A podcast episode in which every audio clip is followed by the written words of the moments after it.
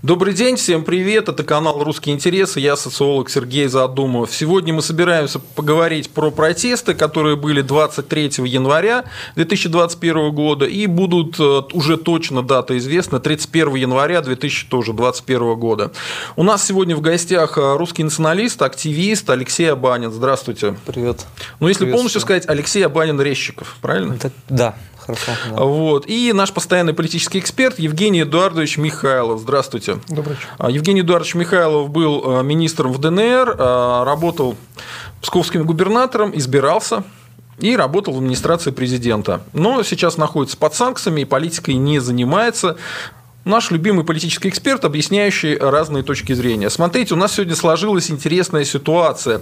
Алексей Абанин э, участвовал на митингах 23 января. А, что он собирается или нет делать 31 я не знаю, мы его спросим. Но в любом случае он выступает за ту позицию, что добрые русские люди, русские националисты, э, неплохо, если они будут протестовать. Но он ни к чему никого не призывает, разумеется. А, Евгений Эдуардович относится к тем добрым русским людям, а, к тем э, русским националистам в том числе, или к правым либералам, как он сам себя называет, а, которые призывают не ходить ни на какие митинги. Вот. А я отношусь, наверное, к тем, кто сомневающийся. И смотрите, я провел опрос на канале «Русский интерес». Опрос э, стартовал 14 часов назад, проголосовало на данный момент, сейчас перепроверю, 370 79 человек. Из них, смотрите, э, те, кто точно пойдут, это 31%, те, кто точно не пойдут, 45%, и те, кто пока думают или нет, решу позже, 24%. Это понятно, что э, не репрезентативная выборка, это конкретно э, опрос по русским националистам, тем, кто сочувствует русскому движу, те, кто подписан на наш канал, но, в принципе, для русского движа это все рабочая модель.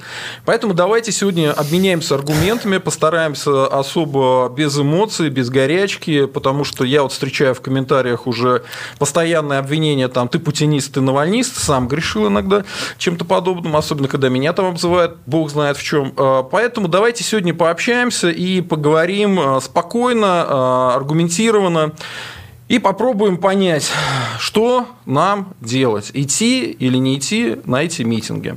Давайте, я думаю, начнем. А, начнем вот с чего. Давайте поговорим про а, то. А, начнем с Алексея. Алексей, мы с вами общались, по-моему, летом да. Э, летом крайний раз, и мы как раз а, общались на тему большой прогулки, да, то есть мы подразумевали, что рано или поздно мы случится... про Беларусь общались. Мы, мы подразумевали, что про Беларусь, про Хабаровск, мы подразумевали, что случится, может случиться такая ситуация, что придется э, вот выйти на большую прогулку, и как русские националисты будут в этом случае себя вести.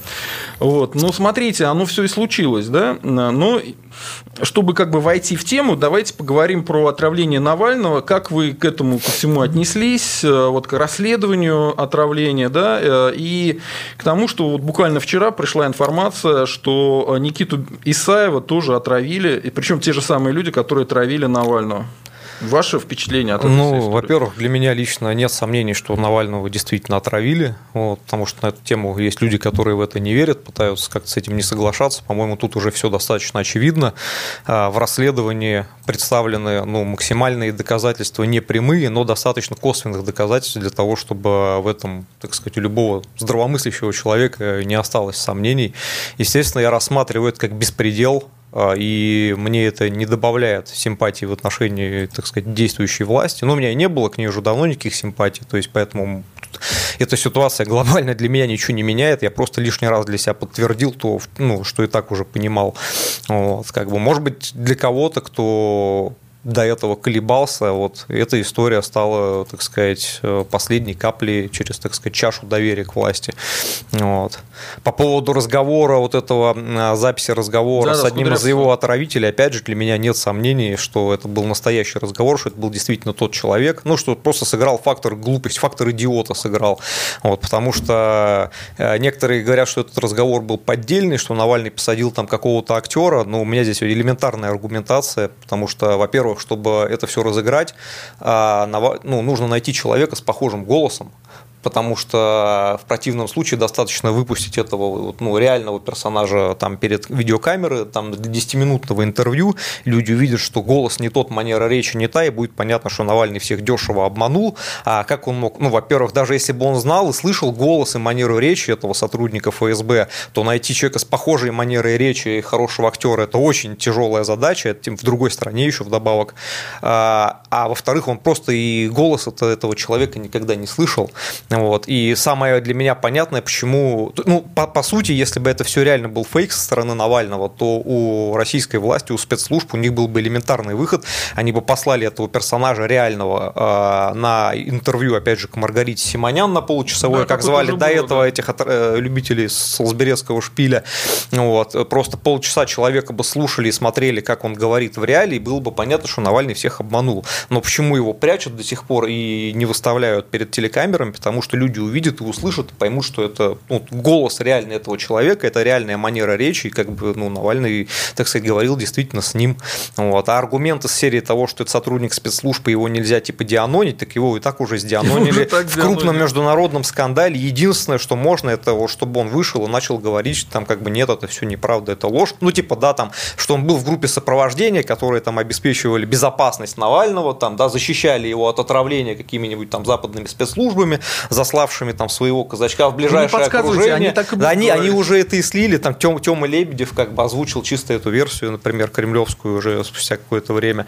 Вот. Э, но они этого не делают, понятно, потому что как бы если они выпустят его перед телекамерой, всем будет очевидно, что Навальный не наврал. Но просто действительно сыграл фактор глупости, то есть человек увидел звонок э, с знакомого номера, видимо, аффилированного с каким-то начальством с просони с утра, э, как бы и ну тупанул, то есть да, никто, никакие спецслужбы, ни русские, ни американские, ни английские, там, ни израильские, не застрахованы просто от банального фактора идиота. Вот, то есть в этом плане, поэтому у меня сомнений нет никаких по этой истории.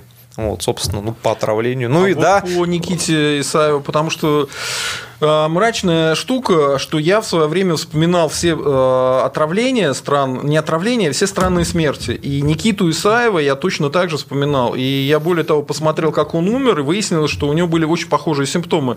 Он тоже перед смертью э, чувствовал приближение того, что будет умирать, говорил, что его отравили, и вот эта вся история очень была похожа. И как раз мы спорили тогда с Евгением Эдуардовичем на тему того, что Евгений Эдуардович говорил, что это за отравители, которые там отравили в Солсбери, не, не отравили, э, пытались отравить Навального, не отравили, что это за такие неудачники. А я говорил, что мы не знаем, сколько, сколько удачных реально было отравили, сколько да. было удачных. И начал вспоминать странные смерти, там Крылов, Лимонова. Ну, Лимонов еще туда не, туда не шло, он все-таки был пожилой человек, а вот Крылов-то был молодой, и он очень быстро умер. Э, вот эти три инсульта подряд, это крайне странная история. Там тоже, если будут данные серьезные, то мы изменим. Про Крылова я сейчас здесь не берусь А вот по Никите про... Исаеву он был еще моложе Крылова на 10 лет, ему было чуть больше 40, по-моему, 42 года, что ли. И его смерть была самой странной, и как раз я ее вспоминал. И вы будете смеяться, ну да, Беллинкеттер сказали, что вся та же самая группа, которая вот входил Кудрявцев, они все точно так же ездили, как за Навальным, Я знаю, точно да. так же ездили за Никитой Исаевым. То есть, да, у нас э, в РФ э, путинский режим создал группу зачистки и каких-то политических активистов, известных личностей, не знаю ради чего, там ради профилактики убивают. То есть это уже можно считать доказанным фактом. Я Конечно, хочу добавить, я думаю, что у них бывают периодически задания не, не убить, а, скажем так, навредить здоровью и напугать. Потому что были случаи, например, с тем же Быковым, тоже многие смеялись, когда... Я сам смеялся. А, да и я тоже, никто, то есть это, знаете, как бы вот, ну, никто не может понять, что у диктатора в голове, а у диктатора есть свои приколы. То есть, грубо говоря, сидят там Путин и там какой-нибудь там Бортников или там, не знаю, у него там в кальянной во дворце думают так вот, ну, типа, есть Россия, там все хорошо, мы контролируем, но есть вот эта вот пятая колонна проклятая, да, надо как-то вот там, кто вот, Быков, а, он популярный, да, ругает власть в открытую, там, говорит, что, давай убьем его. Не, ну убивать перебор, как бы, да, потому что он ничего на улице там никого сам не выводит, там общественными организациями не занимается. Давай как-нибудь навредим. Давай вот пошлем к нему там буквально вот там на краешке чайной ложечки что-нибудь там сыпанем, чтобы ему стало плохо, а сами же к нему отправим спецсбор, чтобы его быстро транспортировали. Ну, пока... Выяснилось, что работодатель это сделал. А, да? Они, да? Ну, тем не менее. Причем, вот, а потом, и, когда... Их уговаривали это не делать. Когда... Им звонили из э, Кремля и говорили не делать да. этого, не высылать борт. Да, ну, я а потом, когда кто-то будет, значит, говорить, что типа его могли отравить, мы будем через наши ресурсы смеяться, что, да, что смеяться он алкаш, алкоголь, да, лишний да. там рюмку выпил, стало плохо, вот смотрите, они уже раздувают. Еще интересно, не так давно ведь Дмитрий Демушкин, э, известный русский националист, опубликовал видео старое, ну это он просто его заново опубликовал, это ему лет 8, угу. где описывает ту же похожую историю, где тоже вот, как сказать, да, ему поплохело, и э, типа он был уверен, что его отравили, но он не стал, по-моему, тогда это раскручивать, потому что никто бы не поверил опять. То есть, да, все бы э, сказали, что Демушкин пиарится, а теперь вот, и причем это видео было записано за, давно, то есть это не сейчас записал, что нельзя обвинить его, что он сейчас решил попиариться на хайповой mm-hmm. теме, вот, оно было записано давно, и вот сейчас, когда ты все это смотришь, ты понимаешь, что масштаб как бы вот этих отравлений, удачных, неудачных там, да, и он mm-hmm. мог быть там на самом деле огромный, и вот эти Биллинкет, они там сдианонили одну группу, а сколько могло быть еще этих групп, их может быть 10 по всей стране там как бы ездило, и как бы, ну, да, вот в такой стране мы живем. Меня, кстати, больше всего это пугает, а вовсе не дворец Путина. Дворец Путина, эта тема, конечно, интересная, она зашла хорошо, уже больше 100 миллионов просмотров, и пошла вот это вбросы, что это накрутка, не может быть, чтобы так много посмотрело, что этого нету. Вот смотрите, на Фейсбуке у Навального столько лайков нету. Причем здесь Фейсбук? Фейсбук это одна социальная сеть, там одни правила, одна история, там лайки. Вот, допустим, там, если у тебя на Фейсбуке вывешиваешь свой YouTube э, э, ролик, то они стараются чужой контент не пиарить, и тебя в ленте просто не показывают. Поэтому как можно ссылаться на это, говоря, что там нету 100 миллионов лайков? Это бред. Вот. Да нет, понятно, что Навальный никогда себе никакие Потом лайки сколько? 46 не накручивал. миллионов было на Медведеве, который меньше интересует да. людей, его меньше знают, чем Просто люди, Путина. которые судят сами по себе, потому что у них нет другого варианта, кроме как нагонять ботов и накручивать себе статистики, да. они начинают, так сказать, думать или пытаться убедить других, что и другие силы как бы способны действовать только такими методами и все. Ну что, я думаю, Евгений Эдуардович должен высказать свое скептичное мнение, э, потому что он как раз из тех, кто изначально не верил в отравление Навального, потом чуть-чуть изменил точку зрения, что это, скорее всего, какой-то глобальный сценарий. Ну, не буду пересказывать ваше мнение, вы лучше сами скажите. Что вы думаете? Да я нисколько его не изменил, свое мнение. Ну, память правильно, как бы, да. Значит, я не верю в чудеса, да. Ну, платить такой парад чудес, как бы, да. Что травят новичком, ну зачем новичком? Ну, первый вопрос, а зачем новичком? Вот Исаева чем отравили? Объясните мне, новичком? Скорее всего, новичком, судя по его симптомам, новичком. А что, не, а зачем новичком травить, объясните? Ну, они, Нович... может, тренировались на этом Исаеве. Ну. Значит, э, если человека хотят убить, то не применяют запрещенный яд, который там может каким-то боком выползти там, да, наружу. Зачем это надо? Э, дело в том, что все строго наоборот. Если хотят э, отравить так, чтобы было незаметно, то травят как раз новичком. Потому что смысл отравления новичком в том, что человек умирает внешне, если нет глубоких анализов, он умирает от естественных причин. У него там инсульт случился, сердце отказало, легкие отказали, печень отвалилась, почки отвалились. Понимаете? Понимаете? Это ваша теория. Это не теория, это, это, это, это не теория, это факт. Об этом говорят токсикологи, понимаете? Где Поэтому не надо. этих токсикологов? А, какие отчеты? Ну, это... Слушайте, ну смотрите, провели экспериментальное убийство, а вы от меня требуете отчетов каких-то. Значит, я требую. Как раз поэтому и пользовались, что все было теории. отлично. Никиту Исаева отравили, все подумали, ну, молодой, умер, сказать? жалко. Да, конечно, говорите. Спасибо. Значит, такое вот э, первое чудо травили зачем-то новичком, хотя полно других ядов, которые не запрещены там мировым сообществом, и, не, и нет никаких обязательств в России там вообще их там не видеть, не слышать и ничего как бы не делать, да? Значит, это э, раз. Второе, а, вот вы теорию сказали, подождите, да? Так новичок, он еще был в том прикол, что он был новый. То есть он не был известен. И более того, он не запрещен. Хорошо. Если запрещен не... старый новичок, а это новый новичок, который не Зачем запрещен. вообще с новичком связываться, когда полно других ядов, вообще не, не имеющих отношения к боевым отравляющим веществам? Ну ладно, значит, э, идем дальше. Вот вы рассказали теорию, я вам говорю факты. Вы говорите, там травят новичком, чтобы вот убить, и не было никаких следов. Мы переходим к фактам. Человека не убили, следов полно. Да? Значит, чудеса, я ничего не спорю. Вот вам факт. Исаев, Никиту Исаева убили, и несколько лет все думали, что это естественная смерть. Мы не знаем, какой это факт. Ну, не, ну есть там, есть... Э, Группа, которая ездила за Навальным, ездила и за Никитой Исаевым. Ну, это что? тоже факт. Уже да. два факта. Да, хорошо. Все. Это аргумент, а не факт пока еще. Аргумент, да, надо разбираться с этим аргументом. Может быть. Я и про Навального говорю, я не знаю, что там с ним произошло. Ну, что действительно новичком траванули. Я же не, могу как бы а, гарантировать, что у нас все там а, в своем уме там на всех постах находятся. Не знаю, все может быть там. Я просто говорю, что пока это все как бы под вопрос. Значит, а, там пишет народ, новичок очень трудно обнаружить, так его же обнаружили. Вроде бы, нет? Так его и обнаружили. Где? Его где обнаружили? А зачем тогда отправили в Германию, если там его могли найти? То есть думали, что... Я же говорю, прям Дум- такой... Ну, ну, как раз логично. Не, ну версия официальная в том, что просто на нашем оборудовании они его уже не могли обнаружить. А, а то, где что там есть в Европе другое оборудование, никто в России не знал. Ну, я понял, да. То есть, я говорю, прям парад чудес. Одно чудо, второе, третье, четвертое, пятое. Штук 10 я уже могу А насчитать. вы же, мы же живем 20 лет при Путине. Вы что, парад чудес первый раз встречаете, что ли? Я говорю про конкретно Одно это. Существование Мутко говорит о том, что у нас может быть все, что угодно. Нет, причем Мутко там. А при том, что он э, устроил то, что в этом с допингом, и его только назначают и дальше оставляют, говорит о том, что это как раз их уровень интеллекта. Их все устраивает. Мутко – это идеальный деятель Ну, эпохи хорошо. путинизма. Если все устраивает, зачем это отравят этого Навального? Если все устраивает. Чё? Ладно, мы вашу точку зрения услышали. э, вы- Только за, э, сделайте вывод и пойдем к следующей теме. Да, хорошо. Значит, так вот еще Чтобы не было такого ощущения, что я вас перебиваю все время. Ты все время меня перебиваешь. Значит, так вот, как бы, э, значит, моя позиция сохраняется. Значит, можно спорить, я не отрицаю ни одну. Я изначально говорил, если кто, если ты помнишь, из лета, да, Говорили, да, что, да, что я не никакие знаете. версии не исключаю, абсолютно. Там новичок, пожалуйста. Там Навального отравил, там Путин, пожалуйста. Может быть, все может быть, почему нет? Я не знаю, да. Пока меня никто не убедил, что это именно как бы это та версия, которая озвучена. Может быть, да, но я не верю как-то в чудеса. А тут слишком много чудес, понимаете? Мне это больше похоже на сценарий какой-то. Я приводил аргументы, почему это сценарий, да? Нап- Например, почему Навального не атакуют по политической линии? Ну, странно же, согласитесь. Значит, они, предположим, хотели его убрать. Ну, не получилось. Возник такой бешеный скандал международный. Ну, как вот нормальные люди э, себя ведут в такой ситуации? Они пытаются опорочить жертву.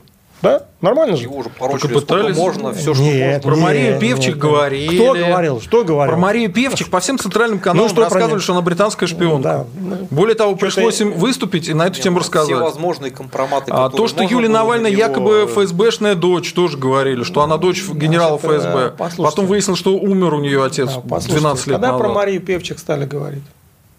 А вот после того, как вы начали говорить, почему против нее не говорят, после этого и начали. Значит, она 10 лет работает, якобы является главой этой, как, я не знаю, Отдел расследования. да, ну так они сказали. На самом деле я даже не знаю, что там на самом деле. Ну, как бы, Кашин да. подтвердил, что она там была. Это как бы, причем тут Кашин? Но она не светилась. Вот. Значит, ну это, ну, ну, это несерьезно, да? Потому что Кашин дружил с ними со всеми. Да хрен с ним с с ним, Свидетель. Причем, причем тут свидетели? Они прямо сказали, там Навальный, все его там контора, значит, что Мария Певчих была начальником отдела расследований. Может быть, а может не была, может они сейчас придумали это, не знаю. Да? Значит, я знаю одно, что в ФСБ она не могла не знать, что есть такая Мария Певчих, которая там играет большую роль. Да? Почему же они раньше-то на нее не наехали, на эту Марию Певчих, которая ну, явно там или аффилирована, или как бы э, как минимум связана со спецслужбами. А вот почему взяли, что она связана с спецслужбами? Исходя из того, что она живет в Лондоне, ну, Исходя из той роли, которую она Вообще играет. весь политический истеблишмент РФ связан с Лондоном. Вы прекрасно знаете. Вы что, Да? думаете, что они все связаны с Ми-6, что ли? Я не говорю Вот Кашин всех. живет в Лондоне. Он что, связан с Ми-6? Послушайте, я не говорю Вот про такая всех. логика. Послушайте, да. Значит, э, вот это расследование, которое проводили сейчас там это ФБК, его проводили вместе с Беленкет, ну, с которой уж точно связано со спецслужбами, да. Значит, и э, речь идет о расследованиях, а не о том, что какие-то миллиардеры там проворачивают какие-то сделки там, да, и живут в Лондоне. Это там могут люди быть связаны, могут быть не связаны. Я говорю про Марию Певчих. Даже Ну, знакомая ездила в Лондон. Э, Жила там. И что, она Значит, э, если- спецслужба, что ли? если даже она не связана, никто не мешал ФСБ вести кампанию против этой певчих и, за- и заодно опо- опорочить Навального. Так вели. Не- про нее вообще никто не знал. Кто ну там как, давайте я вам ролик пришлю. Какой? Гигантское количество. НТВ, Первый канал, Второй канал. Вы Все меня не слушаете. Говорили. Вы меня не слушаете. Во-первых, это говорили мало, недостаточно, а во-вторых, это начали говорить только после того, как она засветилась ну, в этом в аэропорту. А до этого 10 лет. Это Она- правда. Ну так а что же они ничего не делали?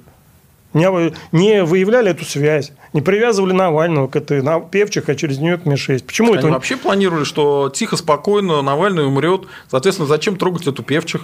Вот и все.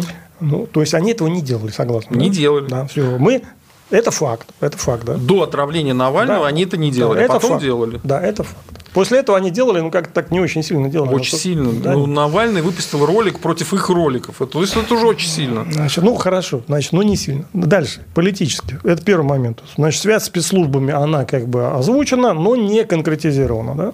Значит, в том числе через певчих. Это как бы достаточно так, это все не, не- Ее прям конкретно обвинили, что она якобы британская шпионка. Говорили, что это типа сладкая мишень. Что-то, что они там говорили? Сладкая мишень, это все ерунда. сладкое, как бы. Вот он даже и не слышал, Алексей, про это. Так Алексей что смотрит первый канал? информации. Да, ну, не, а это компания... Не, послушайте, это главный вопрос последних полугода. История с Навальным, да?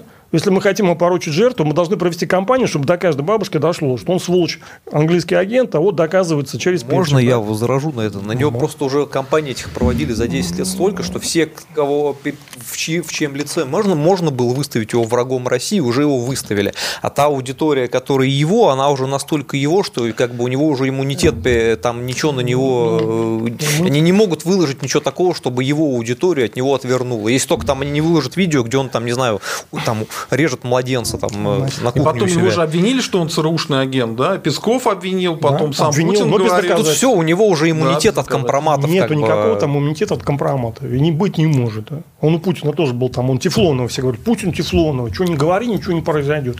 Да все ерунда. Надо, если говорить достаточно долго, можно утопить в грязи любого, как бы, да? Само- самого там святого человека. Все ерунда. Это вопрос пропаганды. Значит, этого не делалось после того, как она засветилась. Да, что-то там было, но компания реально не вели. То есть, ну, не провели. Даже ЦРУ сказали, слова повисли в воздухе, доказательств нету, да? То, что доказательства Нету. э, связи Навального с ЦРУ не предоставлено до сих пор, Да. это абсолютная правда. Да, да. вот, пожалуйста. Вот тоже мешал сфабриковать хотя бы доказательства. Раз они что не заявляют, ну сфабри... докажите тогда, чего вы просто так э, образуетесь обвинениями. Раз. Второй политический вопрос. Я говорю только то, что на поверхности, можно копнуть глубже. Я беру то, что вот как бы всем понятно, очевидно. А Его позиция по Крыму Донбассу. Извините, почему нет атаки по этой линии? Так уже началась. Есть, Ну, как когда? нет. Нету. Все боты пишут, все, Боты. чё- нет, спущена методичка всем условно лоялистским силам, национал-патриотическим, а, правым там, Да, да, соглашателям, да, топить, что Навальный, значит, э, украинский политик, который, хотя по Крыму он высказался аккуратно, но достаточно понятно, что он не будет Крым возвращать, А это это- все поняли. Более того, А, по Донбассу 14 он так, вот ситуация опять сложнее, он по ней толком не высказывался, и, и все как бы давят на то, что Навальный их вернет. Хотя на Украине наоборот все говорят, что Навальный русский имперец, нельзя его Э, поддерживать, да, я видел потому вот что... это видео, э, где он до 2014 года говорил, что Крым все равно русский, и его говорили, ну вот у вас всегда так, а вы все там русские националисты. То есть его обвиняли. акцию в поддержку Навального у российского постройства в Киеве какие-то украинские правые разогнали. Почему? Потому что Навальный, значит, как бы имперец, который э, за- при- признает присоединение Это, Крыма.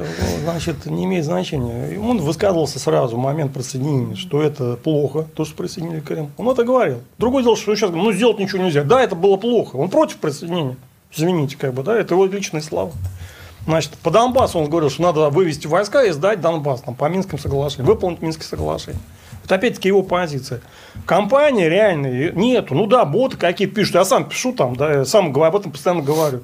Ну и что, я, что, что это компания, что ли, называется? Это не компания. Компания ведется таким образом, что человека там вдавливают вообще как бы в, это, грунт. Вот это называется компания. Как бы, да? А это все какие-то там, э, значит, э, разговоры ни о чем. Как бы. То есть реально атаки не было. Даже это только последнее время началось, когда Навальный их вообще там запрессовал. Как бы. Вот они начали как-то отбиваться. Как бы, да? Значит, а с лета что не делали? Поэтому это не, та, не того масштаба компания, э, которая должна была бы быть. да. Вот он их там уже чуть ли э, за оперативники ФСБ, там прямо, не знаю, там за ними прямо наблюдает, там, не знаю, со спутника, что ли. Ну, то есть он уже ФСБ зачморил, как бы, что дальше некуда.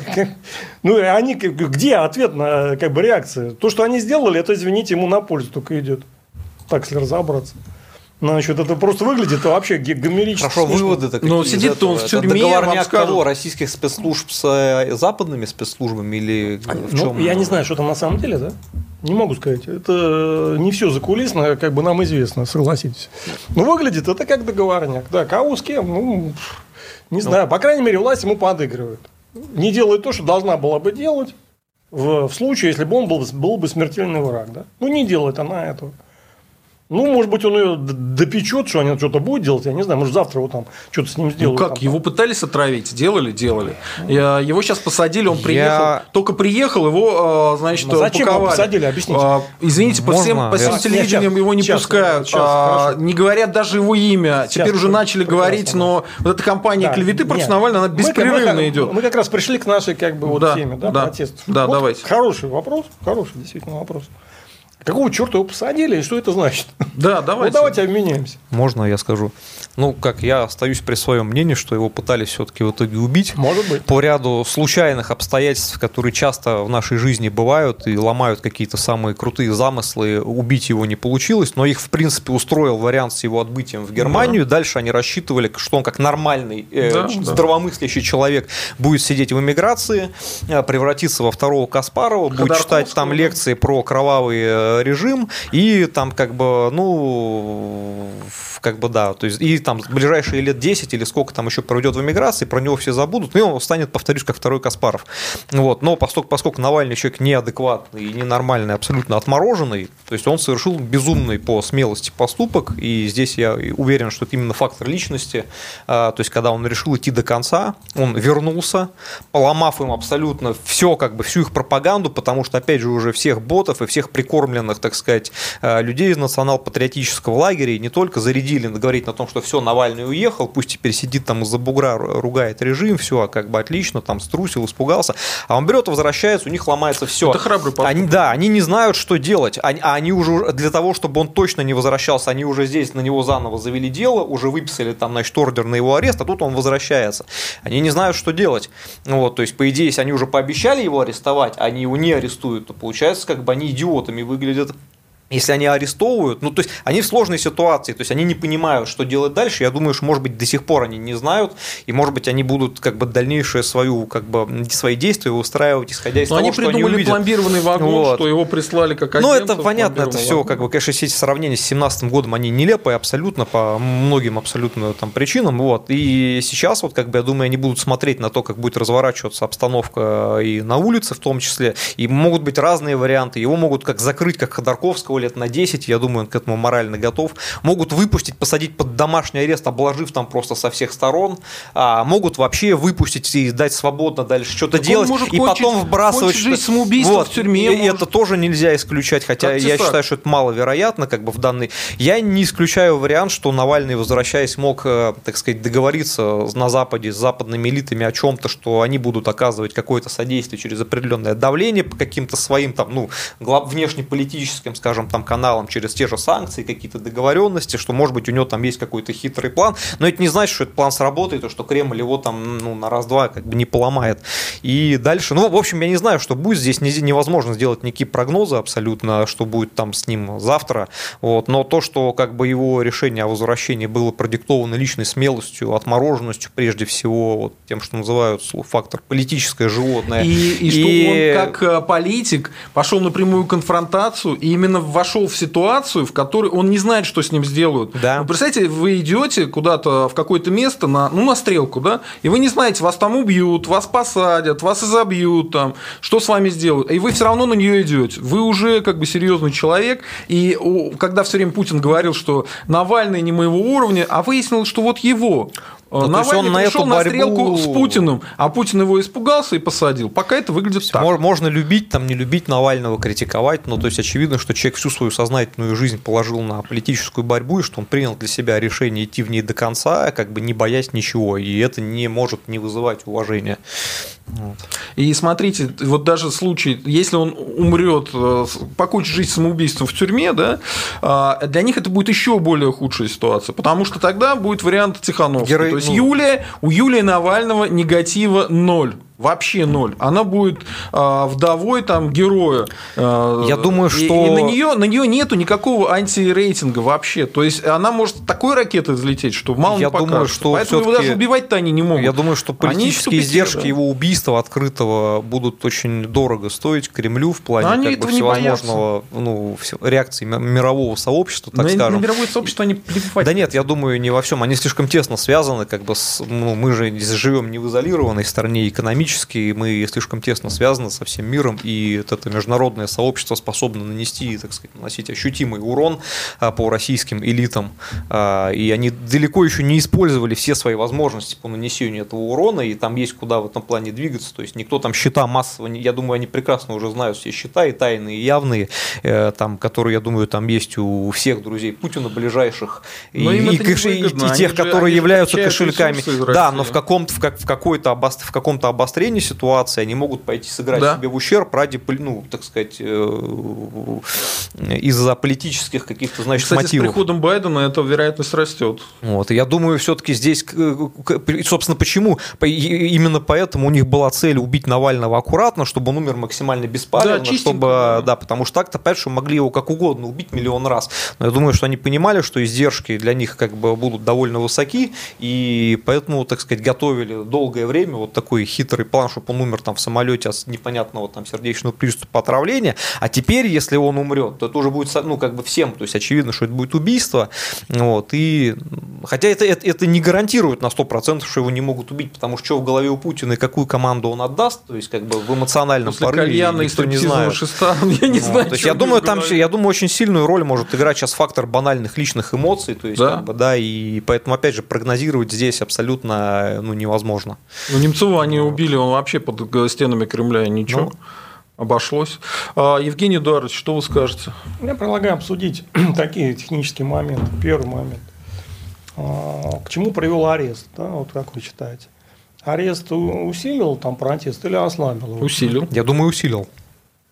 Но Я если бы не было, ну смотрите, если бы не было ареста, но Навальный бы здесь ходил бы с журналистами, а за ним уже начали ходить журналисты в момент между тем, как он прилетел и его арестовали, там за ним вот такая гигантская. То ситуация такая, была. что как бы они ни То сделали, они сделали бы хуже. Плохо, да? Нет, да. давайте, есть, они давайте его... разберемся. Это важный момент. Давайте как бы более подробно. В смысле не подробно, более четко. Есть два решения, да, у власти. Значит, они знают, что будет, выйдет расследование, они не могли этого не знать, что расследование готово ну, на выходе. Значит, первое техническое решение – арестовать прямо в аэропорту. И как бы последствия, да? Ну, мы их имеем сейчас. Второе решение – не арестовывать. Вот какое все-таки для власти более выгодное? Ну, как вот вы считаете? Но если его не арестовать, не сказать, тогда они... создастся впечатление, что Навальный неуязвимый человек, и с ним Тут вообще нет очевидной не выгодности и невыгодности. Потому что, это я, если они уже, они уже всем, грубо говоря, пообещали, что его арестуют. Если а зачем они его... обещали?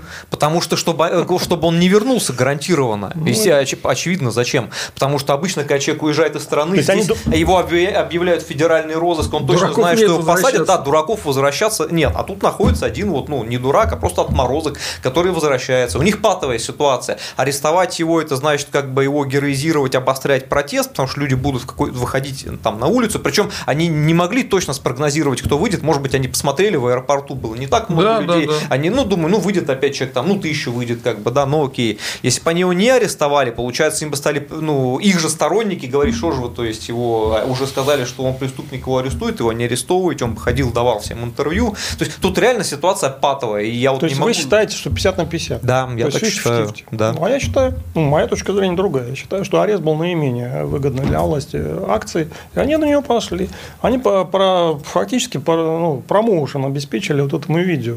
И они создали ситуацию, когда человек высказал правду против там начальства царя, да, его за это в узилище, как бы. Вот он страдалец за народ, его говорит правду, его за это арестовывают. Это, извините, архетипическая схема, да?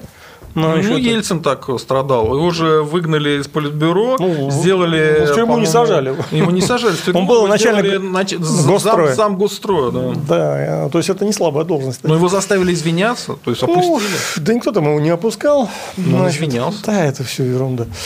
Значит, э, ну, это же не пиарили там по телевизору, что там страдающих, что он там извинялся. Он же не на коленях стоял, там, э, типа, извините меня, чеченцу, да, я никогда не обижал чеченский народ. Ну, Значит, тогда был немножко другой уровень политической Ну, культуры. я говорю, это не, это не было опускание, как бы, ну, извинился. Я же не помню, что он там говорил, какую-то Он говорил, что Михаил Сергеевич, там, я вот был неправ, я там погорячился, я болел, у меня там чуть ли сердечный ну, приступ не был, это... я какие-то таблетки съел не те, а поэтому это, извиняйте. Где это показывал? А это печаталось распространялось. Ну, это печаталось где-то, еще неизвестно, насколько это аутентичная как бы запись. По телевизору ничего не показывали. По такого. телевизору не показывали. Да.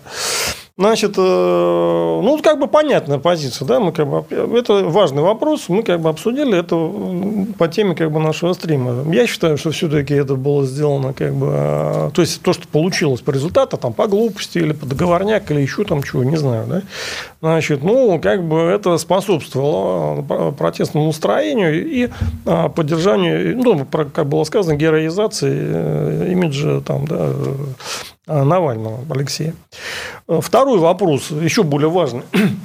А вот эти протесты, как бы, а вот что имеют конечной целью, как вы считаете? Ну, то есть, как бы, вот э, с точки зрения власти, да, вот власть как бы борется с протестами. А что она, а что она боится от этих? Ну, то есть, как власть оценит протесты, да? То есть, что она с ними борется вообще? Может быть, просто плюнуть, как он в Хабаровске плюнули и подождали, там они рассосутся. Это первый вариант, да? Первый вопрос. Второй вопрос.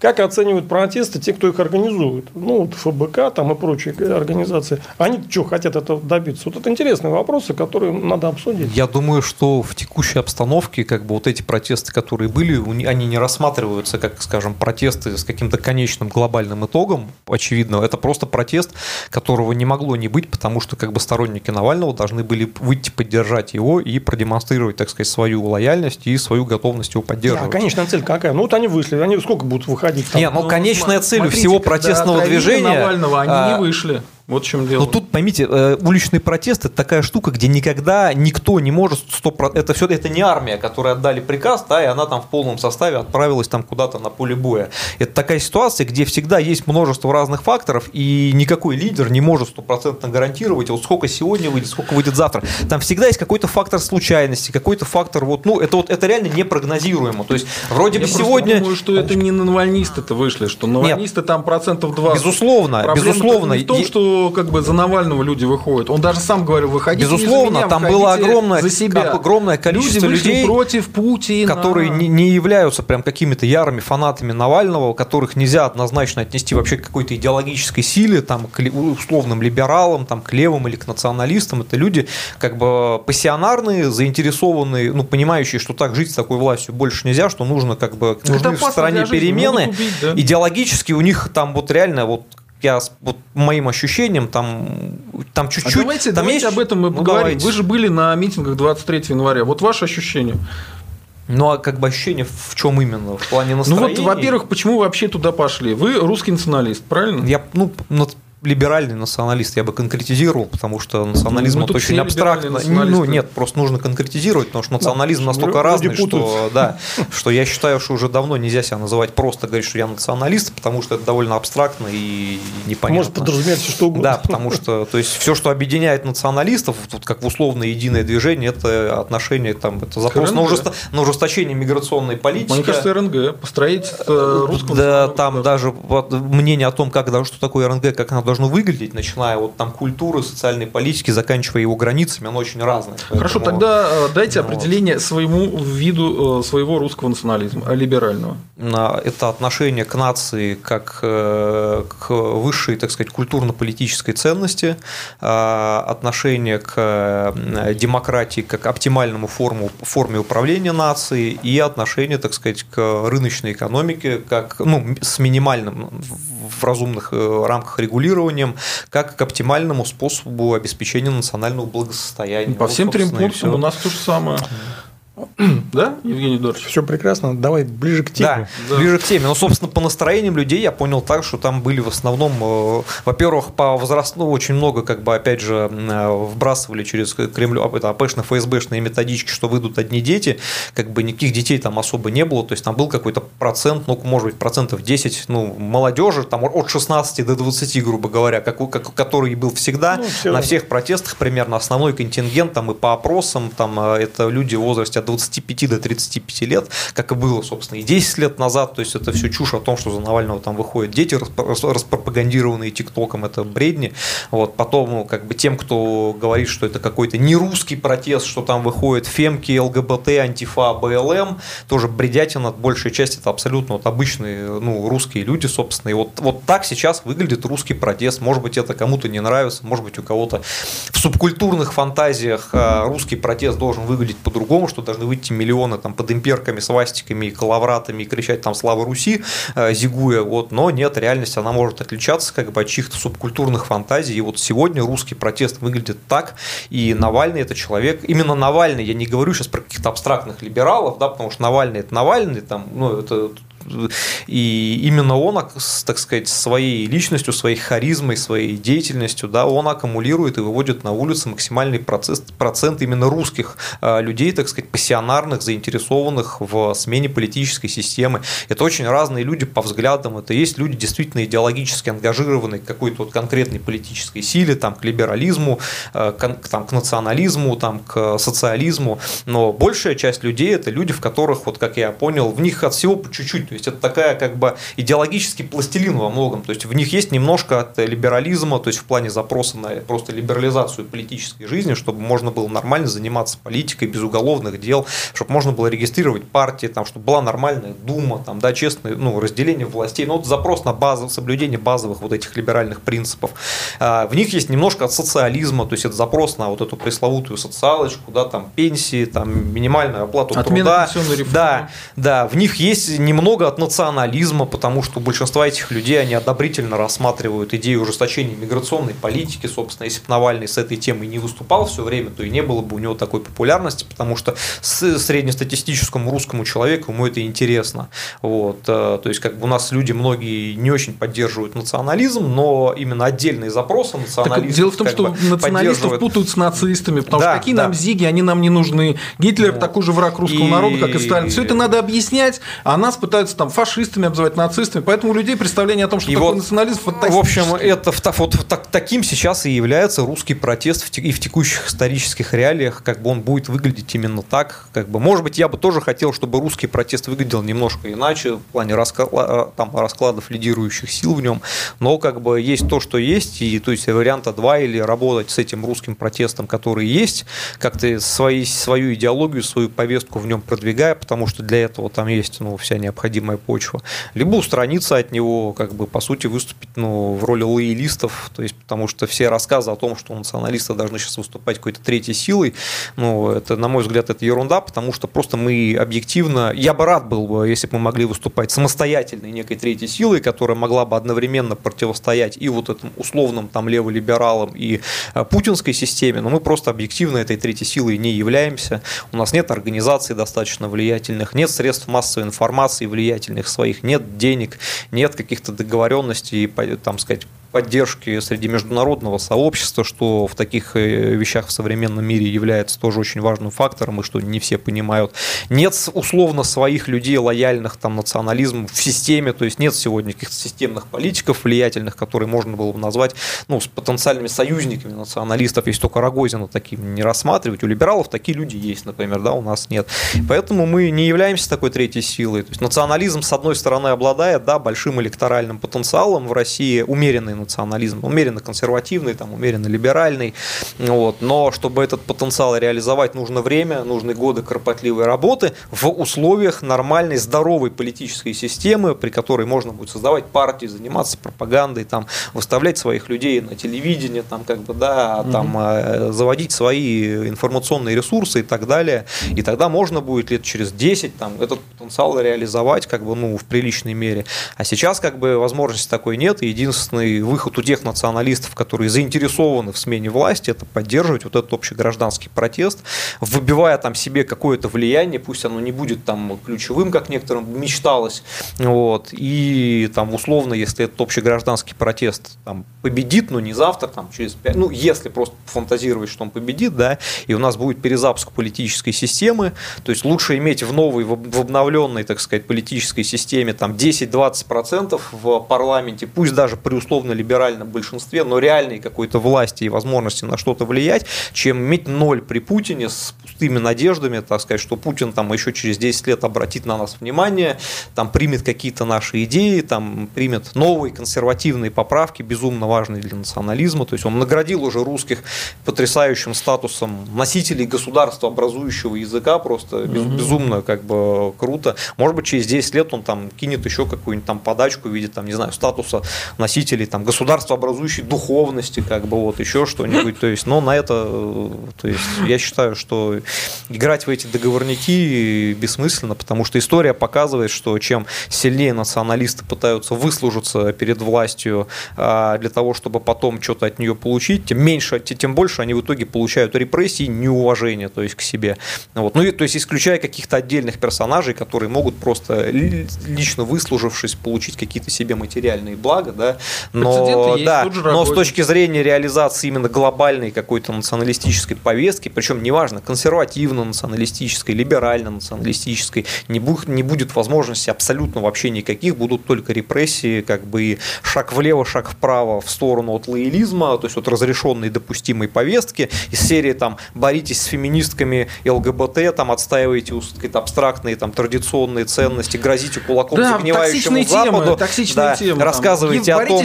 с евреями, да, какой-то вот этот бред, вот попробуйте там ну, шаг, Нет, дадут, можно, да, э, там ругать миграционную политику, но даже в ней шаг влево, шаг вправо, в сторону э, от постов в интернете и к, к реальной какой-то политике серьезной против мигрантов, к законопроектам там каким-то, к уличным каким-то серьезным там выступлениям, да, это посадка, и даже самого лояльного националиста быстро просто прихлопывают, и все как бы на этом все, весь лоялизм, э, все это благоприятное сотрудничество заканчивается. Или вот как консерваторов их выгнали просто тупо, перестали их покормить и все, отправили Нет, почему? Они сейчас кормят много достаточно организаций, мне кажется, есть, э, я не буду называть, как бы, но есть там ряд признаков, по которым понятно, то есть какие структуры получают какие-то плюшки, то есть вот за продвигание вот этой там, консервативной повестки, ну, смысл, главный смысл которых просто в том, чтобы переключать внимание националистического движения на вещи безопасные для власти. Вот, то есть, э, то есть главное, главное в итоге запрос, то есть в обмен на все плюшки, это ругать оппозицию любую, причем и националистов в оппозиции, и либералов в оппозиции, кричать о том, что, я, что Путин может быть плохой, но Путин лучше, чем какие-то, чем условно, если придет Навальный, хотя Навальный, так сказать, неоднократно, даже когда он отошел уже от какой-то правой риторики сам, он никогда против националистов не выступал, он всегда был достаточно ну, лоялен. недавно сказал, и, что ему не нравится слово россиянин, и, ему нравится слово русский. И ни от каких... Хотя это тоже такая подачка и от, и от поддержки тех э, актуальных для национализма инициатив, которые он поддерживал, там, да, это идея визового режима со Средней Азии, там, идея там, э, кардинального пересмотра политики в отношении там, Кавказа. Он никогда от этого не отказывался, в то время как Путин, э, наоборот, неоднократно на протяжении всех 20 лет своего правления говорил, что русский национализм – это главный враг э, многонациональной Российской Федерации в том виде, в каком ее видит Путин, а Путин видит ее как СССР 2.0, то есть это понятно понятно. И ну, никакая другая политическая сила, кроме как, как националисты, не подвергалась при Путине такому прессингу. Левые либералы в целом чувствуют себя на самом деле довольно неплохо как бы при Путине. Ну, то есть понятно, что им ну, там, не за исключением да, но... левых, радикально левых, их тоже начали в последнее время подпрессовывать, но опять же, как бы на, намного меньше этот прессинг, чем в отношении националистов. Националистов как бы запрессовали полностью. То есть весь несистемный национализм, то есть люди как бы они или э, все организации разогнаны, то есть э, все люди, там какие-то лидеры более-менее потенциально э, интересные, они или отсидели в тюрьме по сфабрикованным обвинениям и просто уже отошли от дел, понимая, что это будет вторая посадка, либо некоторые отошли от дел, не дожидаясь посадки, ну, потому что зачем, да. как бы, да, либо некоторые уехали за границу, в эмиграцию, как бы, и все, и вот осталась какая-то горстка небольших вот, фриковатых организаций, то есть, да, задача которых, то есть, как бы, продвигать линию, что из серии «Лучше Путин, чем Навальный, давайте бороться с феминизмом ЛГБТ, отстаивать наши, нашу особую особую духовность, так сказать, говорить о том, вот смотрите, какой ужас на Западе, там, а, значит, э, ужасный БЛМ, если мы там поддержим, значит, здесь оппозицию, то э, будет еще хуже, чем при Путине. Хотя в плане миграционной политики, ну, я не знаю, как бы Путин в целом э, в России, то есть под другими лозунгами уже провел миграционную политику, которая не сильно отличается от той ну, политики, ну, Во-первых, он сказал, провели... что нам мигранты нужны, и совсем недавно выяснилось, кстати, это, по-моему, какое-то ну, он издание, открыто, они... издание типа «Комсомольская правда» путинские... что средние зарплаты у мигрантов выше, чем у москвичей. Путинские эксперты все неоднократно заявляли открыто, что курс на замещающую миграцию – это основа, так сказать, путинской демографической да. политики. Чего вам еще нужно? Каким БЛМ вы пугаете? То есть, как бы, да, если вам открыто путинские чиновники э, говорят, что, как бы, вот мы, по сути, проводим ту же самую политику на замещение населения. Ну, да, со своей какой-то спецификой. Да, здесь нет, там, не дают там кавказцам и таджикам там громить там магазины, как бы, пока. Но суть-то не в этом. Суть в том, что общее направление политики, оно такое же. При том, что Навальный неоднократно, то есть по нему, по всей его биографии, понятно, что человек, который не любит, как бы, он негативно относится к такому явлению, как массовая миграция.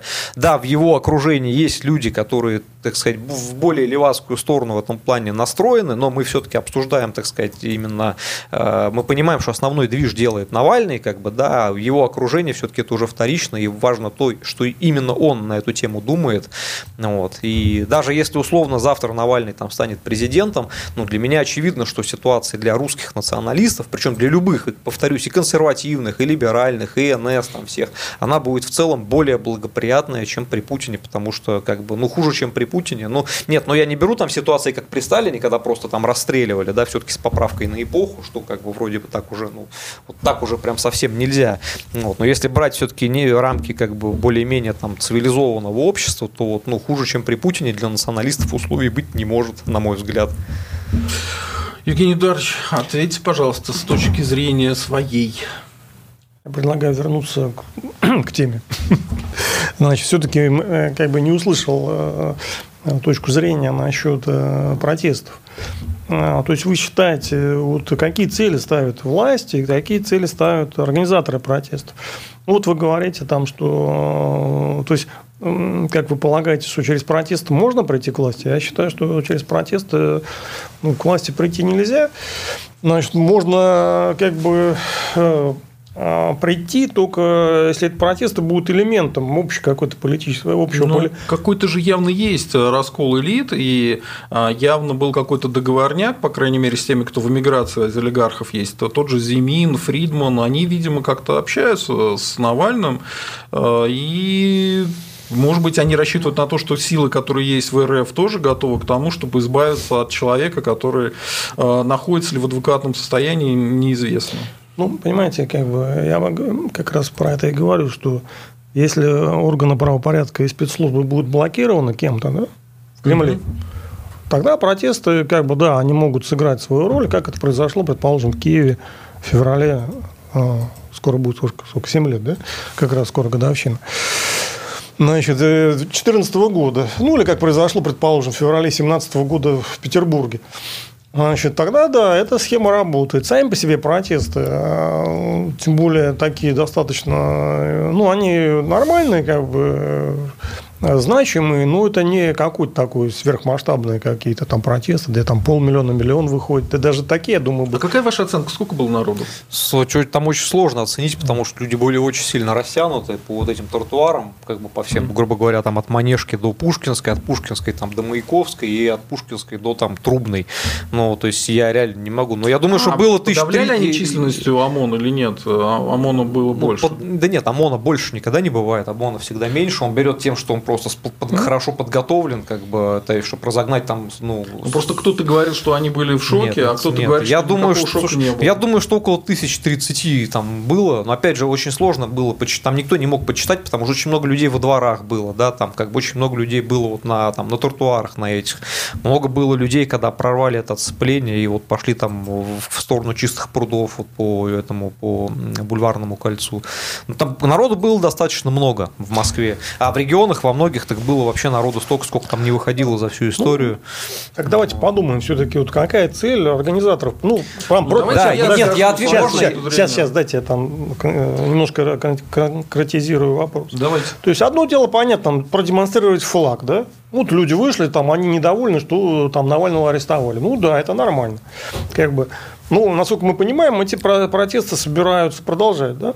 Значит, вот 31-го назначили акцию, возможно, будут новые какие-то акции, ну, в зависимости, наверное, от того, как это пройдет, 31-го.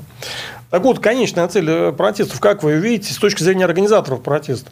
Так, э, я думаю, что Алексей не в курсе. Нет, наверное, там нет. Них... Э, нет ну, понятно, ну, что не иде... предположить, естественно. Иде... Идеаль... Идеальная цель любого протеста на каком-то этапе вывести на улицу такое большое количество людей, а для того, так сказать, чтобы, собственно, элиты, часть элит забоялась, чтобы в элитах произошел раскол, чтобы часть, ну, сложились вот те все факторы, да, которые вот необходимы как бы, да, для смены власти, чтобы часть элит перешла на сторону протестующих, и тогда уже какими-то методами, то есть это может привести привести к э, смене политической системы. Но когда именно произойдет, когда выйдет удельная нужная масса людей и достаточно правильно настроена, чтобы это произошло, неизвестно. Это может занимать годы. То есть вот эти уличные протесты ты никогда не знаешь. То есть это не то, что вот один протест ставит конкретную цель. А до этого время ты все равно, как бы, и с точки зрения организатора, ты должен по каждому какому-то поводу выводить людей на улицы именно для, вот, как вы сказали, демонстрации флага. Это то есть часть как бы тактики, потому что если, если не выводить там сегодня сегодня 10 тысяч, завтра там 50 тысяч, то через там год, два или пять лет там 500 тысяч не выйдет. Так не, то есть практически не бывает. То есть, чтобы... То есть это такая тренировка на сегодняшний день. В смысле тренировка? Ну, тренируются но, кадры. Ну, там... я бы не сказал, просто а, они, ну, нет другого варианта. То есть, если у тебя есть какая-то повестка, которую ты отстаиваешь, то есть, если есть в отношении там, лидера, так сказать, его вершится какой-то беспредел, то ты должен как бы как-то об этом нет, заявлять это на улице. нормально. Там, а, да. есть... Значит, вопрос, ну, смотрите, мы с вами сидим в штабе, да, там, Навального. Там, мы как бы должны как-то... Осторожненько, а то нас сейчас тут всех прихватят. Никто мы не, сидим в штабе Навального, мы к нему не имеем него отношения. Не волнуйтесь, никто вас не прихватит. А если прихватит, это даст большой промоушен каналу. А это меня успокоит. Значит, вы должны, как Навальный, не бояться, быть смелым. Как бы, да? Да. Да. А поэтому смотрите, мы сидим в штабе, да, предположим. А, мы должны спланировать наши действия. Мы говорим, призывать народ. Вот, предположим, мы призывали 23-го, вышло достаточно много народу, ну, не так уж много, но много. Так, значимая акция прошла, там, да, она произвела впечатление. Но она еще была несанкционированная, с этой точки зрения, чуть ли не самое большое количество вышло. Да. Она несанкционированная. Это мы вышли, заранее знаешь, что часть людей пострадает, да? да? да. И кого-то там привлекут, да, кого-то там, вышли. да. Нет, они вышли, но мы, мы их позвали, значит, мы несем на них ответственность, да? То есть, поэтому, когда я говорю о, о наших целях, мы должны понимать, понимать, а стоит ли общинка выделки, да, то есть мы людей подставили, там, ну или как бы так, ну, создали условия, что там кого-то привлекут, там человек 20, там, не знаю, э, значит, там арестуют, э, там какие-то дадут им штрафы, еще что-то придумают плохого, да, то есть мы как бы боремся, да, Демонстрация флага, протест, все нормально. Дальше. Мы 31-го то же самое делаем, тоже, в принципе, нормально. Ну, если мы таким путем планируем взять власть, нет, ну, здесь сейчас конкретно в этих протестах, очевидно, о взятии власти речь не идет. Ну, там никто вот, не я об этом хотел сказать. Это. Да. Вот. Нет, в данном Давайте случае, как, как идеальная цель, но опять же, это, то есть, это в идеале, я думаю, что там не было на этого расчета стопроцентного, это добиться освобождения Навального. Хотя я думаю, что там. Ну, таким путем вы не добьетесь. Э, но опять же, никто, когда все эти акции назначаются, да, никто не знает, сколько, никто не знает, сколько выйдет. Думаю, Тут всегда есть элемент рандома, потому что ты не знаешь, вот ты призывал, призвал людей, я думаю, что сам Навальный наверняка призывал там а, из, уже там из, Они, из тюрьмы. Мне кажется, он не знал, сколько ролик, выйдет. Что ролик посмотрело столько, будет конверсия другая, больше. Но оказалось, что конверсия нифига не такая. Ну, я даже... Вот я... А, давайте сейчас, я добавлю, сейчас, секунду. Во-первых, а, народ смотрит нас 220 человек сейчас онлайн, а, а, всего 75 лайков. Поставьте, пожалуйста, лайк, а, и те, кто пойдет на митинг, кто не пойдет, кто сомневается, все ставьте лайк, чтобы мы поднялись и дискуссии. Мы тут обсуждаем важные вещи, которые касаются русского гражданского общества. Поддержите, пожалуйста, нас этим. Ну и, конечно, донатами там становитесь да, Давайте я... вот точка зрения моя такая. Зачем Навальный попросил выйти людей на улицу? Ну, во-первых, он повышает свой политический рейтинг, и у него есть шанс выйти э, все-таки под какой-нибудь домашний арест, если бы вышло больше 50 тысяч человек. А, но здесь интересный момент, что он сам понимает, что за него-то особо не пойдут, и он призывал выйти э, тех, кто вообще против Путина, кто за себя хочет выйти, кто там боится за свою жизнь, что его могут убить, э, что не будет что есть, что Путин уже не поддерживал во время карантина людей, там жалкая подачка ящиков 10 тысяч на ребенка. Все, больше ничего нет. Поэтому понятно, что они хотели. Но в любом случае, пока я вижу, что у штаба Навального попытка именно таких виртуальных переговоров с властью. Они выводом людей пытаются власти что-то показать, доказать, э, сказать, что пустите нас нормально на выборы там в Госдуму, дайте нам хоть что-то, тогда мы эту лавочку свернем. Но проблема-то в том, что большинство людей, как мне кажется, вышло на улицы вообще не из-за Навального, а против Путина. Вот у вас есть такое да, ощущение, это что вышли так, против это, это Путина? Так, но нюанс в том, что все равно как бы э, нужен всегда в любом протесте какой-то лидер, и Навальный является как бы для всех, кто против Путина, даже кто не за Навального, но они все равно вынуждены рассматривать Навального в текущий вот момент как, а, как бы главную консолидирующую фигуру. И это не значит, что в свободной, условно, в там России на, при каком-нибудь там условном временном правительстве на свободных выборах там они будут, вот я, ну, если будут другие силы выделиться, я буду, может быть, не Навального поддерживать, да, угу. какие-то другие силы более мне близкие и понятные идеологически. Но в данный текущий момент так исторически в силу разных обстоятельств сложилось, что именно Навальный является основной уже на протяжении 10 лет где-то последующих, начиная с массовых протестов 2012 года, является основной консолидирующей фигурой для самых разных политических сил и для тех людей, которые заинтересованы в обновлении политической системы в Российской Федерации. И поэтому даже те люди, которые, может быть, идеологически ему не особо близки, они в данном случае все равно будут внимать к его призывам. Ну, потому что нет других вариантов просто и других альтернатив на То данный смотрите, момент. я вижу как бы две, два следствия вот этой кампании протестов. Ее надо рассматривать в контексте информационного наступления. Мы не должны забывать, что э, вот эти ролики, они огромное воздействие оказывают на население, особенно вот этот э, про дворец, про курятника, как я его называю. Значит, потому что непонятно, зачем он вообще нужен. Ну, как бы есть, да? Значит, там посмотрел уже более 100 миллионов, и мы видим, что он оказал воздействие, потому что доверие к президенту упало на несколько процентов. Это, это э, стоит даже, наверное, больше, чем потрачено на этот дворец. То есть, реально, ну, там, 5-10% доверия президенту – это огромные деньги. То есть, для того, чтобы их опять вот восстановить, нужно потратить на пропаганду просто очень много денег, да, или какие-то дела полезные, чтобы люди снова как бы так э, стали доверять. То есть, это падение доверия, оно в общем-то, э, уже э, реализовано. То есть Доверие президенту не намного, но реально подопустили, а оно и так было не очень как бы блестящее, потому что ну, там накопились, как говорится, вопросы. реформы и ковид. Ну, много, да. Там. И вот это обнуление с да. голосованием, это все на пеньках да. произвело отвратительное впечатление. Да, но за пенсионную реформу они, по крайней мере, денег сэкономили. А тут чисто информационный удар за 3 копейки нанесли огромный как бы, а, политический вред э, ну, Путину, президенту. Значит, поэтому мы протесты должны рассматривать в этом э, значит, контексте. Э, протесты, они как бы помогают радикализ... Э, радикализации настроений. То есть часть населения, такая она небольшая, но она как бы радикализируется. И она действительно, это второй как бы результат всей этой истории, она, она как бы сплачивается вокруг Навального. То есть это скорее больше продвижение Навального, чем а, борьба за власть. Потому что ну, понятно, так. понятно, что никакой власти они через протест вот эти на сегодняшний день не получат.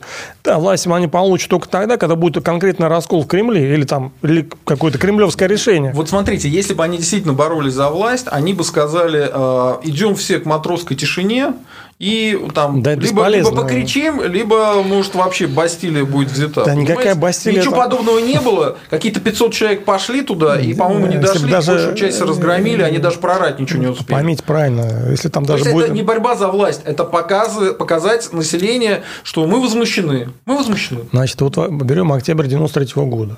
Да? Там 100 тысяч человек было. Люди были решительно настроены. За ними стояла часть элиты, извините.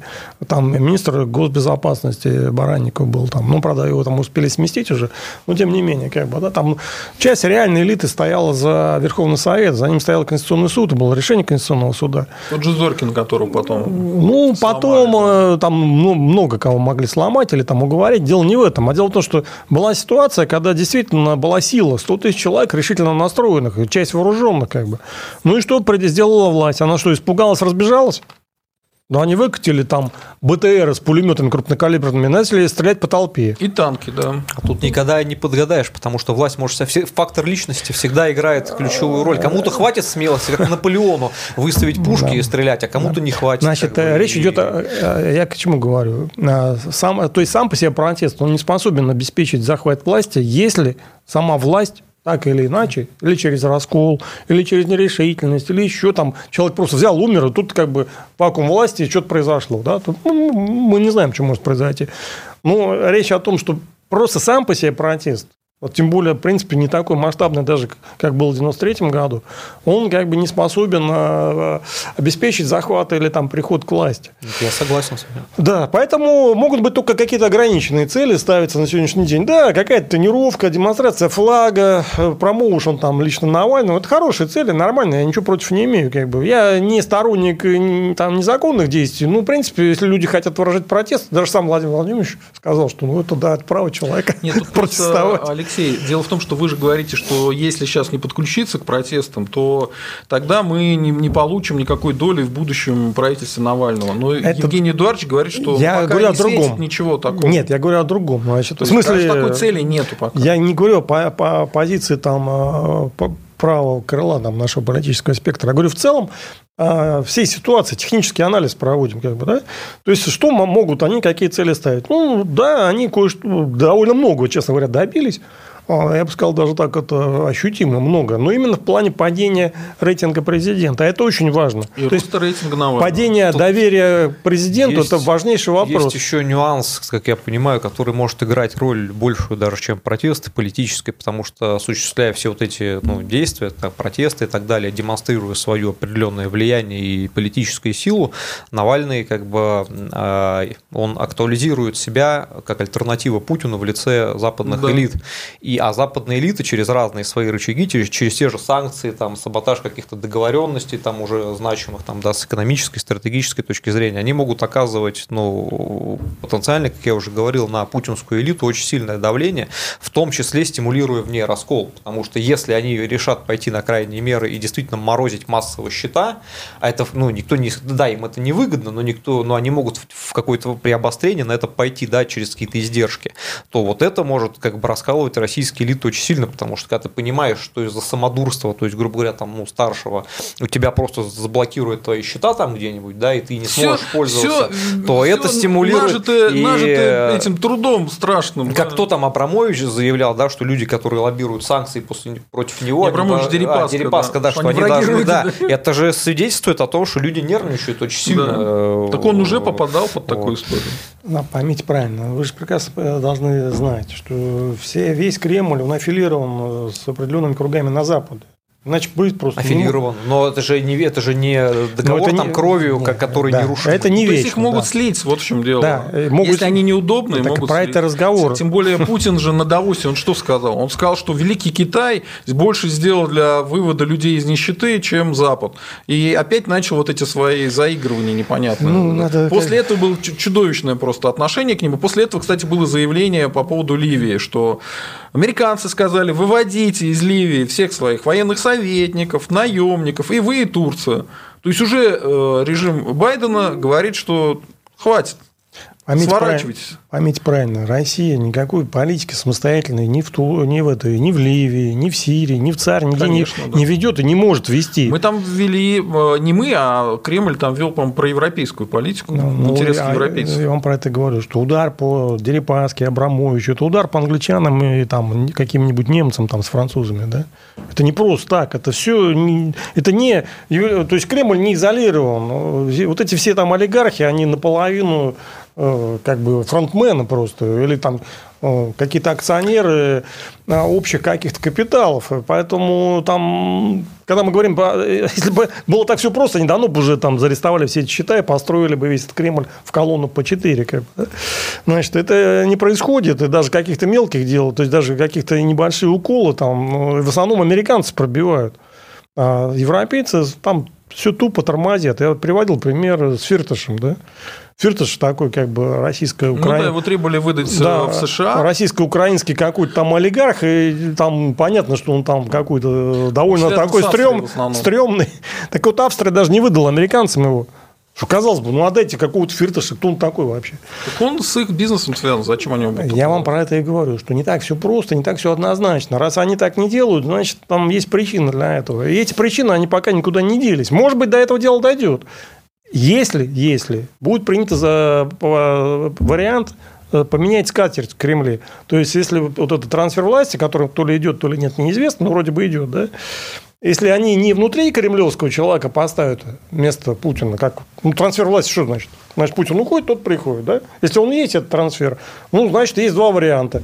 Внутри Кремля или со стороны человек приходит. Да? Значит, если внутри Кремля, что Кремль, конечно, желает, то это один вариант, и Навальный никак не вписывается в него. Если Навальный или кто-то другой, там, коммунисты, еще кто-нибудь, да, то это такая серьезная смена скатерти. И Конечно, это могут, э, Запад может это пролоббировать при определенных условиях а, и обеспечить э, ну, то, что Кремль не будет как бы особо сильно мешать. Да? То есть на каких-то условиях идет такое бадание, и кто кого там, ну, в зависимости от обстановки, значит, решат в конце концов. Вот это как-то объясняет, почему э, Кремль так достаточно пассивно себя ведет. И вообще странно, если честно сказать. Потому что зачем арестовывать Навального, это вообще непонятно. И, там, и прочие его действия, они как бы скорее радикализируют протесты и усиливают его, чем ослабляют. И они подтверждают так, мнение, да, что... Так я да. веду к чему? Мнение, что... Подтверждают мнение Навального, что Путин нехороший человек, что дворец его, что вся разруха в стране, а человек жирует. И арест Навального подтверждает, что да, Навальный вот стал ругать, э, значит, Путина, и поэтому Путин его посадил.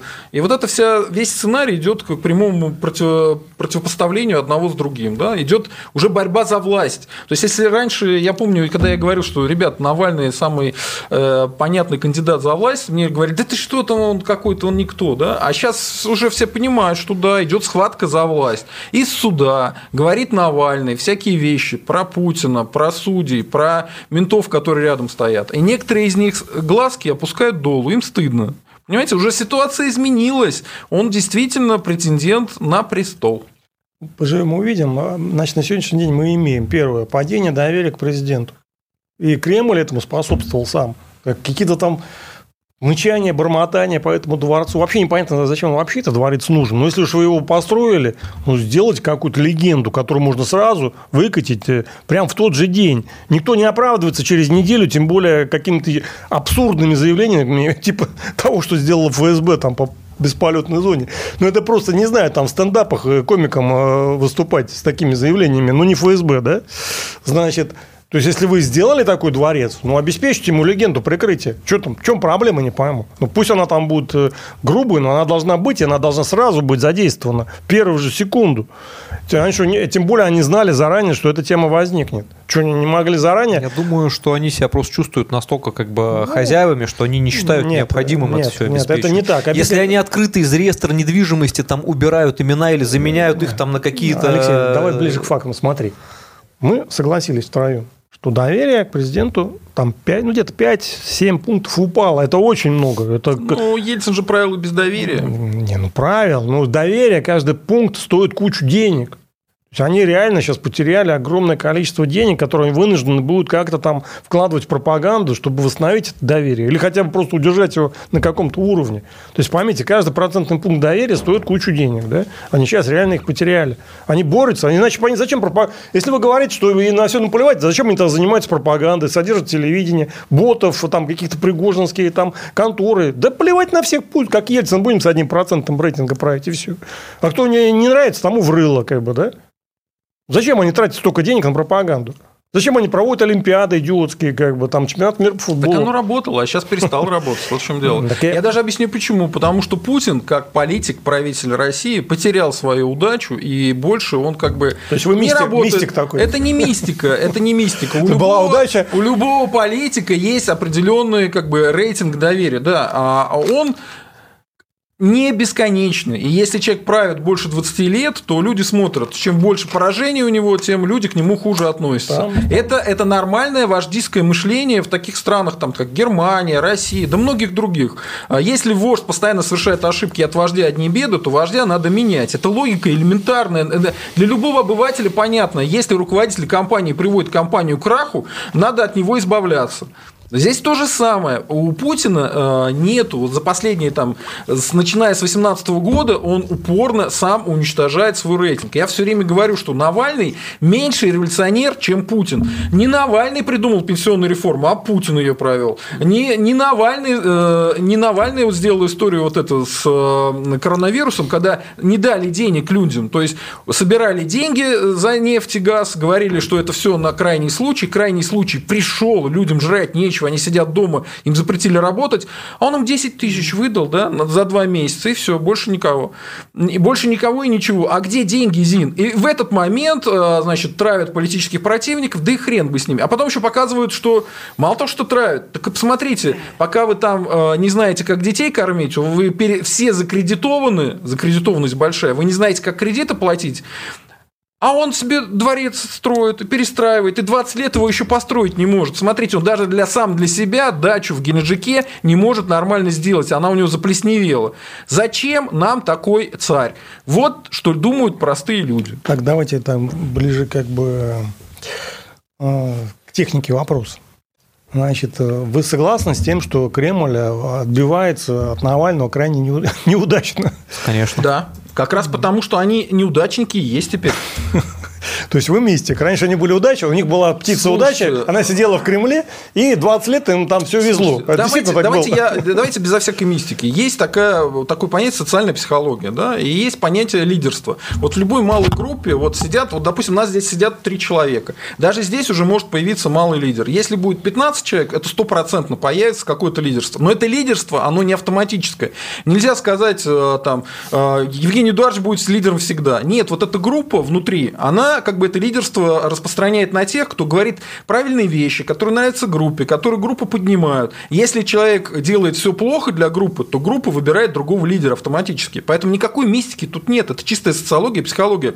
Лидерство от Путина ушло в другую сторону. И оно образом. не мистическим образом, а социологическим и психологическим образом. Психологически сейчас Путина никто как лидера страны не воспринимает. Его воспринимает как странного человека, который кальянную сделал, у которого ёршик больше, чем зарплата большинства россиян. Более того, как э, человека, который сказал, что средняя зарплата в 17 тысяч, это в два раза меньше, чем стоимость его золотого ёршика, это значит принадлежность к среднему классу. Понимаете? Просто все люди после этого выдохнули и сказали, блин, да царь-то у нас совсем тронулся. Понимаете? Можно я вот что добавлю? Добавляйте. А, ну, тут действительно есть такие ситуации, как бы, если человек сидит э, у власти 20 лет с близким, там, с горсткой своих приближенных, близких, а, и, по сути, являются узурпатором, то есть захватившим все там суды, полицию, парламент, средства массовой информации, и плюс ко всему правят, э, не сказать, что если он все делал только исключительно хорошо, и люди чувствовали бы какой-то рост там экономический, да, еще да, какой-то, да. а он еще, так сказать, ну...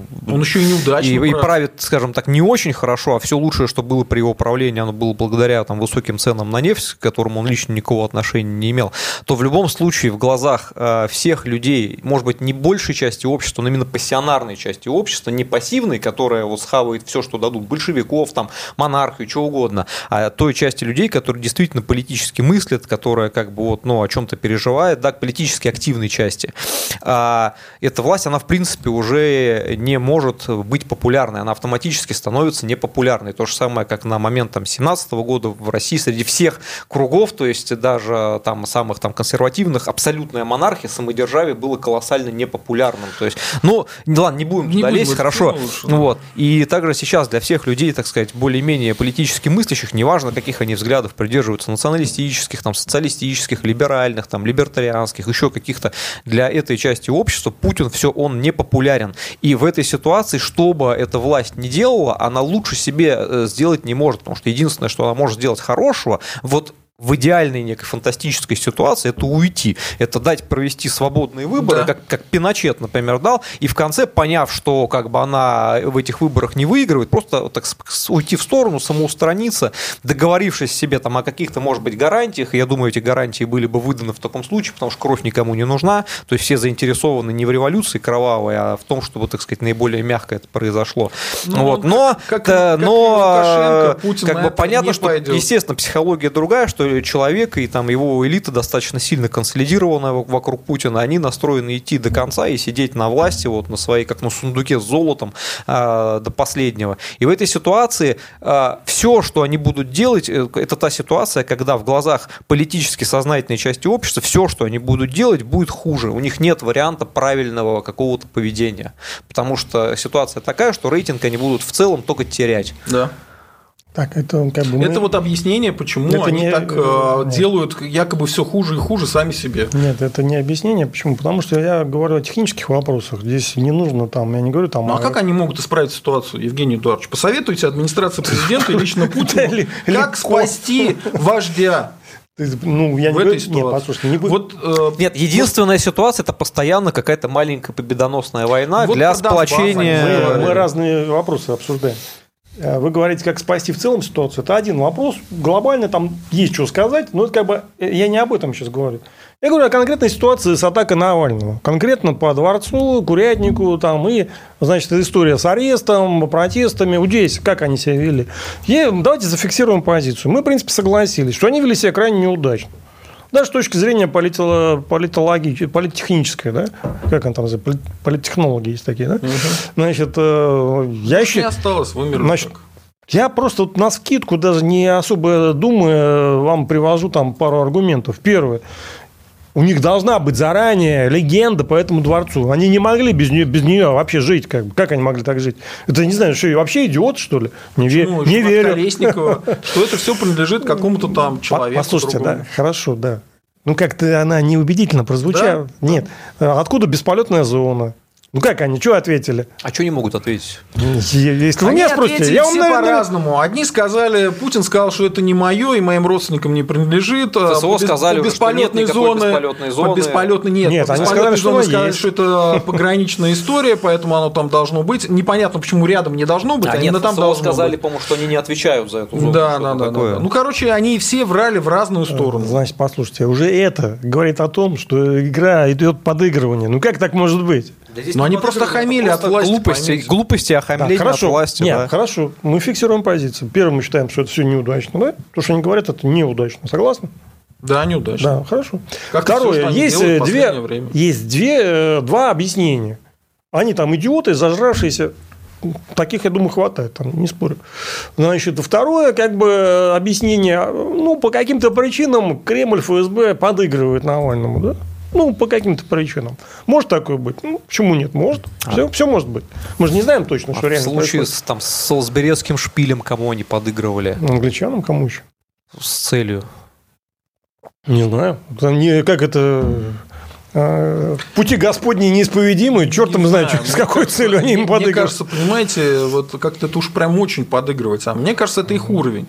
Вы Ну, вот а мы- что, о мы чем с проблема? удивлением все. Просто раньше это не было понятно. Там а, СМИ показывали Путина специальным образом подобранных точек зрения. Он же никогда на дебатах не был. И вот это Причем тут Путин? Вы думаете, Путин придумывает все эти отмазки, что ли? Послушайте, у А них... кто это все придумывает? Сергей, он давно уже текст ну, читает. послушай, он как себя уже ничего не придумывает. Послушай, Ему что, некогда. что я тебе скажу, как бы, да, по своему опыту. Путин ничего там не придумывает. Он, у него куча других дел Конечно, там, да? я это только что сказал. Послушай, у них столько денег, что они могут нанять лучших в мире придумывщиков э, отмазок, да? И сказать, слушайте, ребята, у вас есть три дня придумать отмазку. Завтра выйдет, то есть э, там через три дня выходит ролик от э, Навального. Вы должны там, Евгений и, Эдуардович, послушай, дай это говорить. давайте. Вы должны просто- или за полчаса до выхода ролика, или через полчаса после выхода ролика придумать стопроцентную отмазку, которая бы выглядела бы убедительно, да? Вы говорите, там, нельзя придумать, не верю, глупость. Придумать, послушай, да? Придумать, придумать можно. Пусть она будет не очень удачная, но можно придумать. Самое главное здесь, они должны были сразу рассказать это. И никакого разнобоя быть не может в таких вопросах.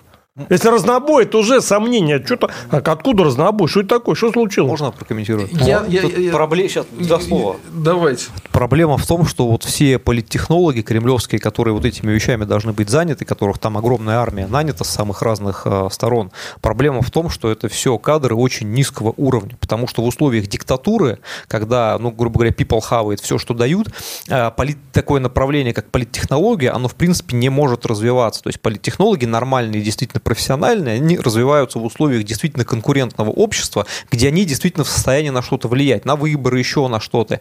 А в том случае, например, когда им, по сути, влиять-то ни на что не нужно, потому что никакой конкуренции нет, туда пробираются в эту сферу просто дармоеды, которые могут говорить начальству то, что ему нравится, и получать за это как бы денежки. И как бы, то есть, грубо говоря, смысла э, работы политтехнолога профессионального на выборах, где результаты зависят не от политтехнологии, да, они да, заранее да. Предрешены, и, и его нет. И вся эта российская политтехнология – это симуляция. То же самое, как у нас деятельность Думы, парламента симулируется, потому что у нее цель показывать международному сообществу, что есть некий демократический процесс. А по факту там сидит сборище дармоедов, которые за свои там 400 тысяч набор там плюшек как бы просто изображают а, парламентскую деятельность. И то же самое с политтехнологами. Туда за 20 лет набралось, это уже просто огромная кормушка-поилка для бездарей всевозможных, которые понимают, что им работать не нужно, потому что вся работа сделана еще до того, как им э, дали задание. Вот, им нужно просто симулировать. И это все переносится в том числе на те вещи, о которых мы сейчас говорим.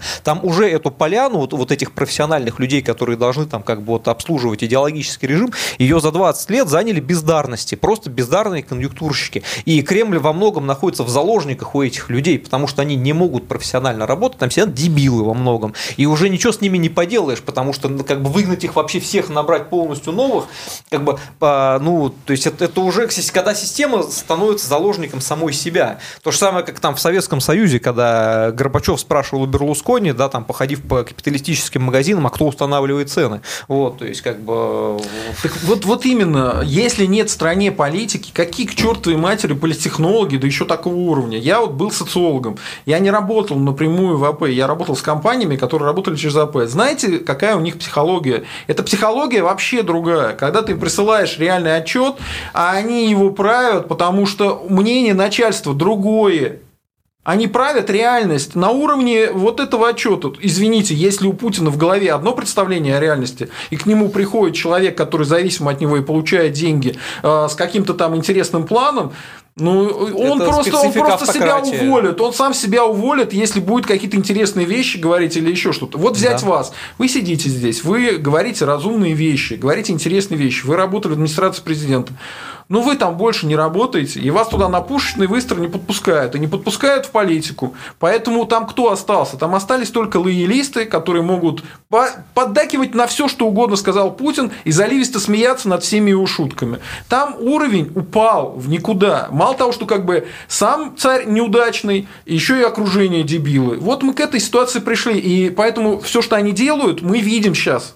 И они делают все плохо. И они будут делать дальше еще все хуже. Сама идея убивать политических противников, а, травить их ядом, подставляться так под все эти санкции, еще что-то, да вообще под то, что, извините, вас всех рано или поздно разоблачат, найдут и пересажают – и уже, допустим, за воровство для дворца это там один срок, да, а за убийство политических противников там это вообще нет срока давности, поймают всех, накажут всех. Ну, ну кто в здравом уме будет этим заниматься, серьезно?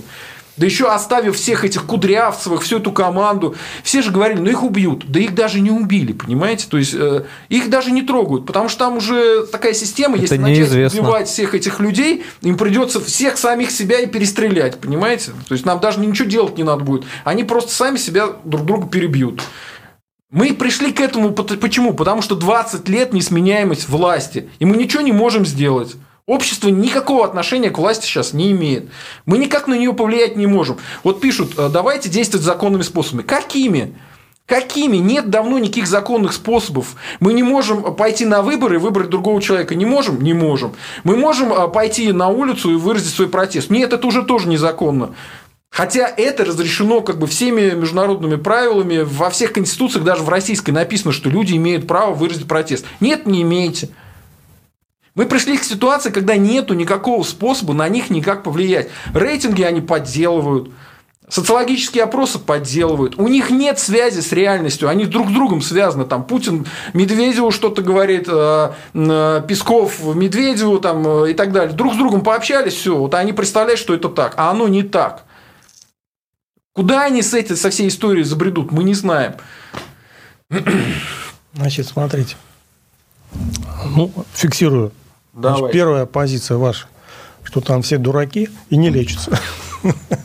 Значит, вторая позиция, что не так все просто, да? Как вот это, как это, крымчан, я крымчанка, дочь офицера, не так все однозначно. Значит, ну, зафиксировали, пошли дальше. А, вы зря думаете, что их не интересует реальность. Как бы. Вот это падение доверия – это вполне реальная вещь, которая Кремль очень даже интересует. И они бы не стали бы выбрасывать огромные деньги, они бы просто их пропить, украсть, там, да, на любовниц потратить. Зачем на пропаганду, на телевидении какую-то тратить? Зачем? Какой смысл, если им на это наплевать? Они совмещают, у них там любовница как раз на телевидении. То есть они платят телевидению только потому, что там есть любовница.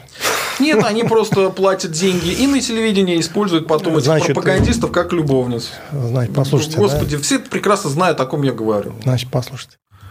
Значит, на телевидение уходят довольно большие деньги. И вообще на пропаганду. И это делается не потому, что это там от нечего делать, у них есть лишние деньги. Да? Значит, это потому, что это им реально нужно. Они борются за свой рейтинг. Они борются за доверие, как бы, да? за уровень доверия. И поэтому сказать, что их это не интересует, я бы так не рискнул говорить. Ну, пойдем дальше, ну, чтобы не зацикливаться. А, следующий вопрос, я, в принципе, его уже сказал. С точки зрения власти, вот протесты, да? А как вы считаете, э, какую линию? Вот пока мы видим, что они делают то, ну, сделали за последние две недели довольно много, чтобы эти протесты радикализовать и как бы даже усилить, как бы, да, арестовали Навального, сейчас судят этих, арестовывают э, там его штабистов, да, как, значит, то есть, ну, вот как вы считаете, к чему это приведет? К увеличению протеста или к затуханию?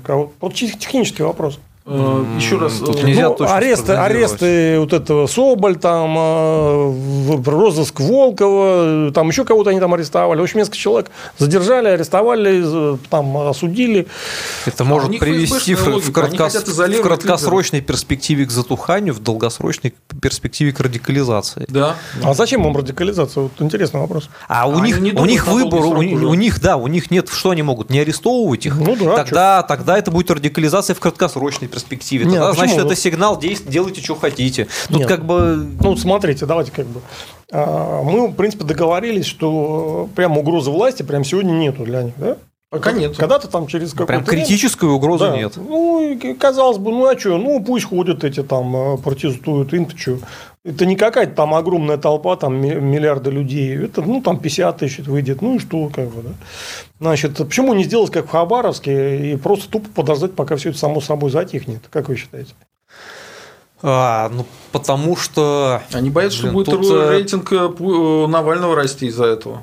Тут тематика так другая. А если, а если всех ну, арестовывать? Смотрите, картин... Нет, смотрите. Просто, просто картинку, смотрите, картинку в западных изданиях. Выходит Навальный, которого не арестовали, вот по вашему совету, не арестовали, он выходит да. на митинг, на митинге на этом 20 тысяч человек. А вот какой, выходит, какая тема митинга? И выходят, э, значит, заголовки на всех первых газетах, на всех сайтах информационных, что лидер оппозиции вернулся в Россию, начал борьбу за власть. Нет, вот нюанс Хабаровска будут... другой. Там в Хабаровске изначально этот протест там был сугубо... проте... Там не было лидера изначально, потому да. что сам Фургал даже из тюрьмы, ему не был заинтересован в том, чтобы это радикализовывать, и люди уже, так сказать, ну, выходили, выходили сами по себе. Там нет в Хабаровске какой-то мощной организованной там оппозиционной движухи, нет лидера какого-то назначенного от лица Фургала. То есть это был чисто такой вот ну, стихийный протест, и было понятно, что без лидера, который будет его накручивать, он рассосется.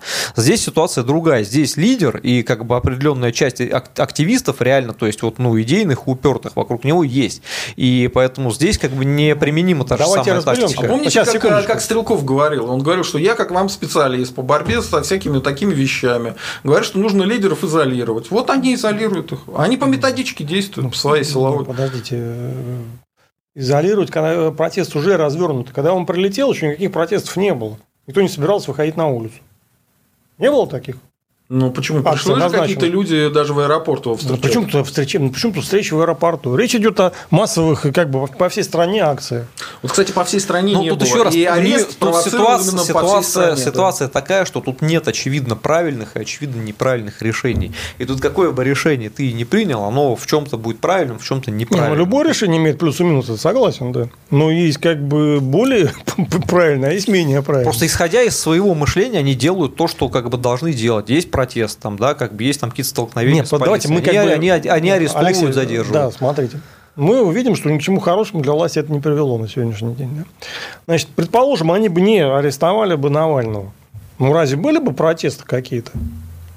Скорее всего, были бы просто... Сейчас, конкретно сегодня, возможно, ну, нет. не 30 но человек, он продолжал а бы, так сказать, не 30 открыто вести а свою 10 деятельность. Ну и что, какая у него деятельность? Ну что, ну а че, вот что отличается? Ну, его деятельность, которая в итоге вынудила их принять решение об его убийстве. Основная его деятельность – это выпуск роликов, да, Ну, согласны? Да. Нет, Ну, а причем плюс избирательной кампании. После умного голосования, когда там было 120 обысков единовременно по всей стране. Обыски – это обыски. а Нет, это говорит о степени их реакции. Да, на- да, согласен. А что мешает э, провести умное голосование э, с Навальным в, это, в СИЗО там, или в тюрьме даже? Ну что, ну какая разница? Ну, он будет из тюрьмы там, э, как бы, как В Ганди. тюрьме или- его можно легко изоли- информационно изолировать. Ну, есть другие люди, которые от его имени будут действовать. Нет, Как- это уже не, это уже не то совершенно. Матросская Все тишина завязано тем, на э, него. Матросская тишина, знаете, чем известна? Тем, что там нет мобильных телефонов, там Ну не что? используют мобильный телефон, там Ну жестко за этим следят. Од- Одно из немногих Нет, ну, крытых, понятно, где что если ситуация. Навального изолировать, то так, чтобы у него не было никакого доступа И что, и что будет? Ну, что произойдет? Вот давайте лучше мы как бы вашу же логику обратим против вас. Вот смотрите, э, Против делает ли власть власть... чем? Ну, ну просто, ну почему бы и нет? Мы же с вами просто беседуем, а, никого не агитируем. А, Смотрите, а что могла бы сделать власть, чтобы исправить ситуацию? Мы неоднократно такие вещи прогнозировали, говорили, что может быть большая прогулка, может быть кризис для власти, и что власть может сделать, чтобы вернуть там рейтинг, как-то изменить к себе отношения. Мы говорили о том, что могут присоединить Донбасс, могут присоединить э, Приднестровье, могут еще что-то делать, шаги в этом направлении. Да? И как ни странно, но три армянских значит, духовных русских лидера, это Киасаян, э, э, Симонян и какой-то, как его там, Бабаян, э, они вот э, как раз совсем недавно провели какую-то, значит, пресс-конференцию или какое-то собрание, где говорили о том, что а, Русь матушка ждет свои объятия русских Донбасса. Ну, как бы люди работают, разве нет? То есть вот они пытаются этот фактор использовать. И Песков был вынужден сказать, что пока, пока таких планов нету, но в такой фразе пока таких планов нету, подразумевается, что могут появиться такие планы. Значит, То есть, э, и, кстати, это укладывается, помните, вы говорили, что русские могут получить даже какие-то плюшки от вот этого всего противостояния, да, если не будут в него там влезать, то, может быть, Донбасс присоединят, уже хорошо, да? Вы же говорили сами. Могу на минуту отойти? Да, конечно, да. Да, конечно. Ну вот смотрите, вот такая ситуация идет. Значит, э, это немножко другой вопрос. Это не технический вопрос с протестом, это более глобальный вопрос политический, который мы не обсуждали, но можно обсудить. Давайте его сейчас обсудим. Значит, э, ну да, естественно, у власти есть э, маневр, они много чего могут сделать, ну, вплоть до отмены там пенсионной, частичной хотя бы пенсионной реформы, можно назад откатить частично, никаких проблем особых я не вижу здесь. Значит, э, могут разобраться с Приднестровьем, могут разобраться с Донбассом, могут с Белоруссией разобраться. Это все давно пора сделать и как бы себе на пользу, как говорится. И частично восстановить доверие. Да, это поможет. Может быть, э, до уровня крымского большинства не дойдет, но, по крайней мере, будет лучше, чем сейчас. Кстати, у меня есть платный вопрос, который вот именно на эту тему, поэтому я как бы вас не прерываю, а я наоборот как бы э, показываю, что и наш зал об этом думает. Вот Алексей прислал 460 рублей. М, Спасибо, Алексей. Евгений Эдуардович, прокомментируйте вчерашнее заявление Симоняна о необходимости присоединения Республик Новороссии уже сегодняшнее опровержение Пескова. Мол, этого вопроса нет в текущей повестке. Как считаете, рассматривается ли этот вопрос всерьез? Просто пока внутри системы нет консенсуса? А там дело не в консенсусе. Конечно, консенсуса никогда и не было. Часть людей всегда выступала за присоединение Донбасса. Ну, например, я. Ну да. Значит, хотя я уже давно не в системе, но тем не менее. Такие люди есть. и, э, К сожалению, их не так много, как хотелось бы, но они есть. А, Есть много людей, которые вообще, в принципе, против воссоединения с Донбассом. Вот они от Харькова им удалось отделаться. Значит, Донбасс они пытались слить уже тогда, в 2014 году, но не получилось как бы. Там оказались определенные условия э, таковы, что пришлось там вписаться за Донбасс. Э, Но, к сожалению, они вписались, ну, таким образом, что все Там все хуже и хуже. да не то, чтобы там хуже и хуже, там все в подвешенном э, положении. И решения пока нет. Они пытаются обменять его на Крым, 7 лет уже пытаются, ничего не получается. Да? Но они серьезно, они все-таки есть шанс, что они возьмут Донбасс? Конечно, есть шанс. Ну, за 6,5 лет не смогли его сплавить на Украину. Шанс, наверное, ну, есть. Согласитесь, что Симонян без приказа прямого из администрации от Громова, причем даже понятно от кого, с кем она контактирует, она бы это все не стала устраивать. Значит, есть, я... А есть какая-то попытка маневрировать и попробовать на русское движение или там, там на русских... Дело не в русском движении. Ну, повысить рейтинг Путина. Дело даже не в рейтинге политики Путина на сегодняшний день, потому что не решение, то есть, понимаете правильно, а, значит, а, рейтинг Путина будет расти тогда, когда они реально что-то решат. А вот разговор это скорее бьет по рейтингу, чем а, значит, его повышает разговорами сыт не будешь. Там сколько можно говорить про Донбасс, как бы. Кстати, то, что там Симонян, Бабаян и Киасаян высказались за присоединение к России, это хорошо, это делает им честь, что эти люди заняли принципиальную правильную позицию. Вы поймите правильно. Да все никто не против. Послушайте, да, все познается. Даже если это устами Симонян. Все познается в сравнении. Есть люди, которые принципиально против этого. Эти люди, пусть они там, э, значит, при власти, но они высказались за, это уже хорошо. Но это не связано с, с, с, ростом, с борьбой за популярность внутри России. Для России э, такое вот колебание, оно как бы только в минус идет. Они привлекли внимание к Донбассу, но решения нет никакого. Понимаете, что, как, как на этом рейтинге? На этом рейтинг никак не вырастет, только скорее больше, больше то, что он еще поменьше станет. Это маневрирование внешнеполитическое. Они дают, пытаются давить на Украину, ну и на Запад там делают заходы, что ну да, вот как бы мы можем и так сделать, если на нас слишком сильно надают. Значит, поэтому это... Э, да я с вами соглашусь, потому что, вот смотрите, я как социолог оцениваю так, если даже сейчас присоединить Приднестровье и Донбасс, вряд ли это сильно повысит рейтинг согласен Путин. Нет, это, Мар, нет, нет, ну, нет, процентов нет. 5 пунктов, это, 10. Это очень много. Но такого консенсуса крымского не будет стопудово. Это другой вопрос. Это повысит рейтинг Путина, если они это сделают. Ну, да. Но разговоры про то, что могут присоединить Донбасс, ну, это никого не интересует. Это может говорить Симонян, для, ей позволительно говорить. Ну, для, с нее взятки гладкие, она не решает этот вопрос. Решает вопрос Кремль. Кремль, если он будет об этом говорить, да, ну, извините, значит, надо, надо действовать, а не болтать. И то, что Песков сказал, и Захаров сказать, не стоит повестка, это в их повестке не стоит. А в повестке русского народа это стоит вопрос давно Согласен. уже, как бы, да? И он уже давно перезрел. Значит, конечно, это непростой вопрос, и за это придется заплатить. Ну, как бы его надо решать, потому что все равно придется его решать. И надо решать сегодня, чем мы мучаем там людей. Ну, не мы с вами мучаем, а Кремль там мучает их. Значит, и бесполезно не затолкнуть нормально, нормальным путем Донбасс на Украину. Что хорошего за это не выйдет, даже если они это смогут сделать, а пока и этого не получается. Они не могут пока это сделать. А если смогут, то тоже ничего хорошего не будет. Это будет, во-первых, действительно лузерство кремлевское. То есть все ну, скажут, ну что вы там лузеры в Кремле, что вы там 7 лет морочили людям голову, что там в войну там как бы э, влезли как бы. И, и кончилось тем, что вы там все проиграли. Так, что ли, будет выглядеть все? Они и так лузеры там по многим направлениям. Если они еще и по Донбассу будут лузерами, ну, это, как бы, значит, чревато. Это не критично для Кремля. Кремль переживет и это. Но дело в другом. Знаете, тут одно, второе, третье, четвертое. Ну, ни одна броня не способна выдержать там постоянно, постоянные удары э, мощные. Да? Значит, всегда есть предел прочности всему. Вот был Путин Тефлоновый, а он уже не Тефлоновый. Да, уже. Потому что пропу... один, второй, третий, десятый удар, и броня пробита. Если еще дальше бить, то можно любого утопить. Поэтому для них это вопрос достаточно важный. По Донбассу давно принимаю давно пора принимать решение. Ну, они частично там ну, что-то сделали, там паспорта начали раздавать там, на шестом году, значит, э, всей этой э, значит, истории. Это хорошо, это правильно сделали, но нужно было делать сразу в 2014 году, а не, ждать там э, годами. И потом они час по чайной ложке эту процедуру там делают. По-моему, 600 тысяч всего пока получило паспорта, это очень мало. Значит, там очередь, по-моему, на 22 год сейчас у них уже стоит.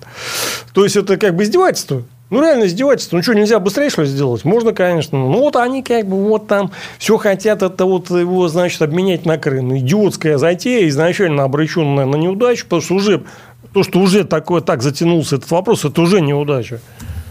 А если они даже смогут это обменять, это им боком выйдет, они это прекрасно тоже понимают.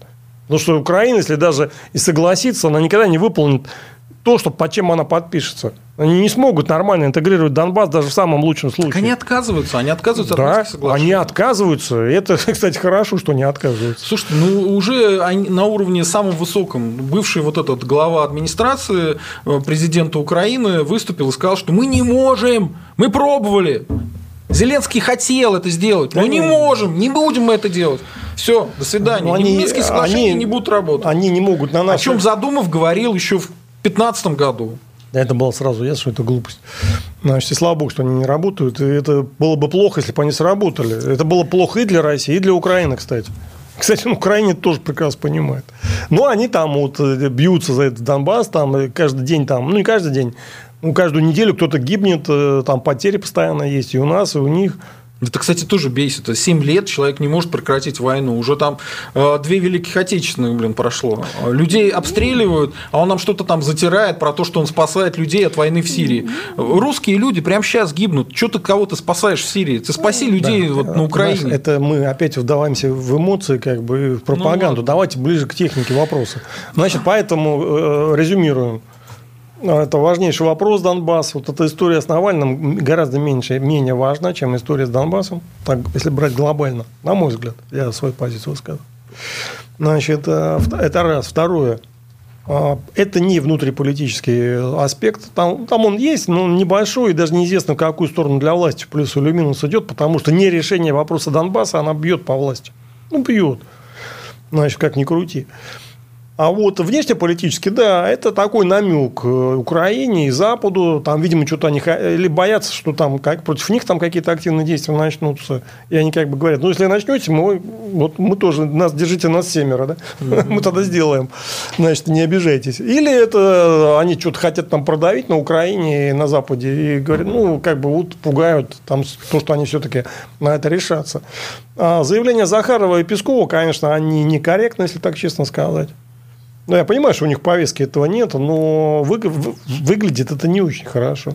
Ну, прям скажем, да. Ну, у нас МИД всегда был русофобским. Ничего ну, нового. дело не только в МИДе, не, не, не именно то, что он там русофобский, но выглядит не очень хорошо. Потому что это национальная задача русско, русских там, да, и России. Воссоединить русские земли, тем более те, которые сами хотят. Ладно бы, если бы речь шла там о Галиции, там брать Галицию, мы не хотим Галицию. Послушай, да? Ну, да. Значит, тогда можно было бы как бы возмущаться. Да? Значит, ну когда люди сами хотят, бьются там, и люди гибнут там, уже тысячи погибли. Когда разрушена жизнь в огромном регионе. И мы тут сидим, это не вопрос повестки дня. А что у вас повестки дня? Что вы там обсуждаете? Курятники? Что, о чем? Какая будет это побелка или покраска э, курятника? Ну, это вообще о чем они там? Э, какие у них повестки дня? Или что там? Что будет в Африке происходить? Нас это интересует? Да, но после Донбасса, извините. А, тут прислали еще 50 э, рублей. Алексей, а, дайте а Евгению Михайловичу сказать, у него мысли длиннее. Хорошо, Спасибо. мы стараемся Будем, да. давать Евгению Эдуардовичу, а не Михайловичу сказать. Вот. А так все правильно. Я вот что хочу сказать. Народ, подписываемся на канал, ставим лайки, присылаем комментарии. Давайте следующую очень важную тему обсудим. Вы, Алексей, все-таки относитесь к русским националистам, пусть и либеральных взглядов. Но как вы, вы слышали такое мнение о том, что русские националисты могут принимать участие в этих протестах, но если будет заявлено какое-то условие со стороны Навального? Потому что э, на данный момент э, никаких условий для русских националистов специально не заявлялось. И не только для русских националистов, но и для там, э, прозападных либералов. Вообще ни с кем не советовался он. Если в 2011-2012 году был организован Координационный совет оппозиции, и было какое-то понимание, понимание, что у оппозиции есть общий центр, общий центр принятия решения, что а, разные точки взгляда, они будут соединяться, будет какая-то общая повестка, общие требования к власти, то сейчас мы видим, что там только Соловей, а, Валерий Соловей, про которого там неизвестно, кто он, по большому счету, только он пытается какие-то общие лозунги придумать. Но ни сам Навальный, ни его группа никак ни с кем не контактируют. И, насколько я понял, они ни с кем не контактировали и на Западе. С политической миграцией они не советовались. То есть все шло только по линии Навального и ФБК. Вот как вы считаете, имеет смысл русским как-то э, идти на протесты, только если Навальный все-таки к этому договору, к Координационному совету оппозиции придет? Единственное, что смущает всех, это логичный факт, что Навальный сидит в тюрьме, и как ты с ним будешь договариваться, если он там ни телефона, ни контактов никаких нету. Он оттуда время от времени там на суд его вывозят, показывают, что он еще жив, и все. Ну вот к самой, самой такой идее, как вы относитесь? Ну, во-первых, эта идея, она актуальна, когда уже идет вот конкретный процесс э, вот, пиковая фаза борьбы за власть, когда понятно, что вот сейчас есть конкретный шанс там власть скинуть, и нужно там конкретные выдвигать требования, да, там создавать какие-то советы, но сейчас речь же об этом не, не идет.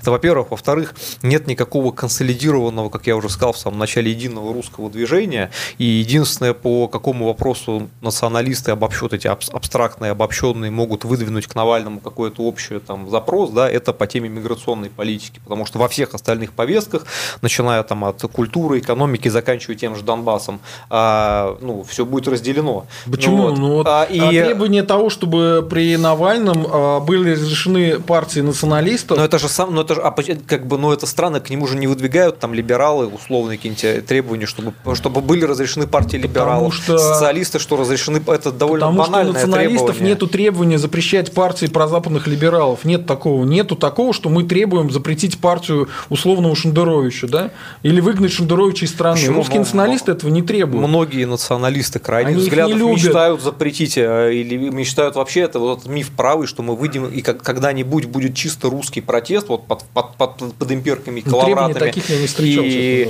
мы выйдем и возьмем власть всю целиком, сметем и Путина, и либеральную оппозицию, и будем править сами. Но, это фантазия, как бы, это же не фантазии, но довольно много в правом лагере людей, которые в них верят. Нет, просто опять же, сейчас как бы не та, во-первых, еще раз, нет какого-то единого правого движения, которое консолидировано может выдвигать какие-то официальные требования. Но лидеры а, все равно остались, есть люди до сих пор. Вот, во-вторых, то есть в любом случае понятно по умолчанию, что поддержка Навального – это э, борьба за обновление политической системы, где в целом, как бы, которая в целом будет, по крайней мере, на ранних этапах более либеральной, и где все политические силы, включая националистов, получат какие-то возможности. Это подразумевается, ну, как бы само собой. Ну, выходить, вот, выход... Слушайте, кто вот сейчас... когда вы заключаете сделку о квартире, и вам говорят, так... ну вы дайте мне деньги, а то, что вы квартира будет ваша, это подразумевается само собой. Вы в такие ну, сделки ну, верите? Кто, Я не нет, верю. Сейчас просто, опять же, сейчас э, фаза протестов, она промежуточная, о каком-то обос... сейчас о какой-то обостренной борьбе за власть вот, с конечным итогом вот прям в ближайшей перспективе речи не идет. Это просто кто, кто какие националисты должен выйти условно, кто там, ну не знаю, там Дмитрий Демушкин там объединиться там с Романом Юниманом, а, там кто Романа у нас там Юнимана, еще кстати, приняли, он я знаю, я, я знаю, да, он был там, кто кто-нибудь еще там Александр там Поткин, там, э, ну, кто, кто Он вообще не лезет сейчас Вы, никуда. Ну да, но опять же, тут вопрос в том, что движение разгромлено, кто должен как бы выступать, должны как-то выйти и сказать Навальный, пообещай нам, что ты зарегистрируешь как бы партию националистов, подпишись там под таким-то документом, и тогда мы будем своих как бы людей Сделай координационный совет это банально, это, два. Нет, сейчас, опять же, в, в том же координационном совете оппозиции, я там во всем этом участвовал, там суть была не в том, что кто-то к Навальному от каких-то сил требований выдвигали, там а У него тогда того, не было такого там, а, там был, это был именно совет о том, чтобы координировать действия. Нет, он уже там был топом, ну, как бы хедлайнером в любом случае. Это был координационный совет сугубо о э, координировании тогда так, протеста. Там никто, никакие политические, идеологические силы, каких-то требований там э, консолидированных, ну, потому что понятно, что там невозможно было какую-то единую программу сформулировать. Можно было только договориться о том, что мы вместе сейчас объединяем. Общие требования власти. власти вы... ну, а общее требование, оно одно, это просто обновление и либерализация политической системы для того, чтобы разные силы получили возможность легально участвовать в политике. Там другого требования быть никакого. Освобождение и дальше, политических заключенных и, ну, было это, же. это было, но это, ну. это, это все в тех же рамках. И дальше понятно, что эти разные силы начинают друг с другом конкурировать в рамках демократической системы. Вот, то есть, как бы это, ну... Так сейчас даже такого разговора нет.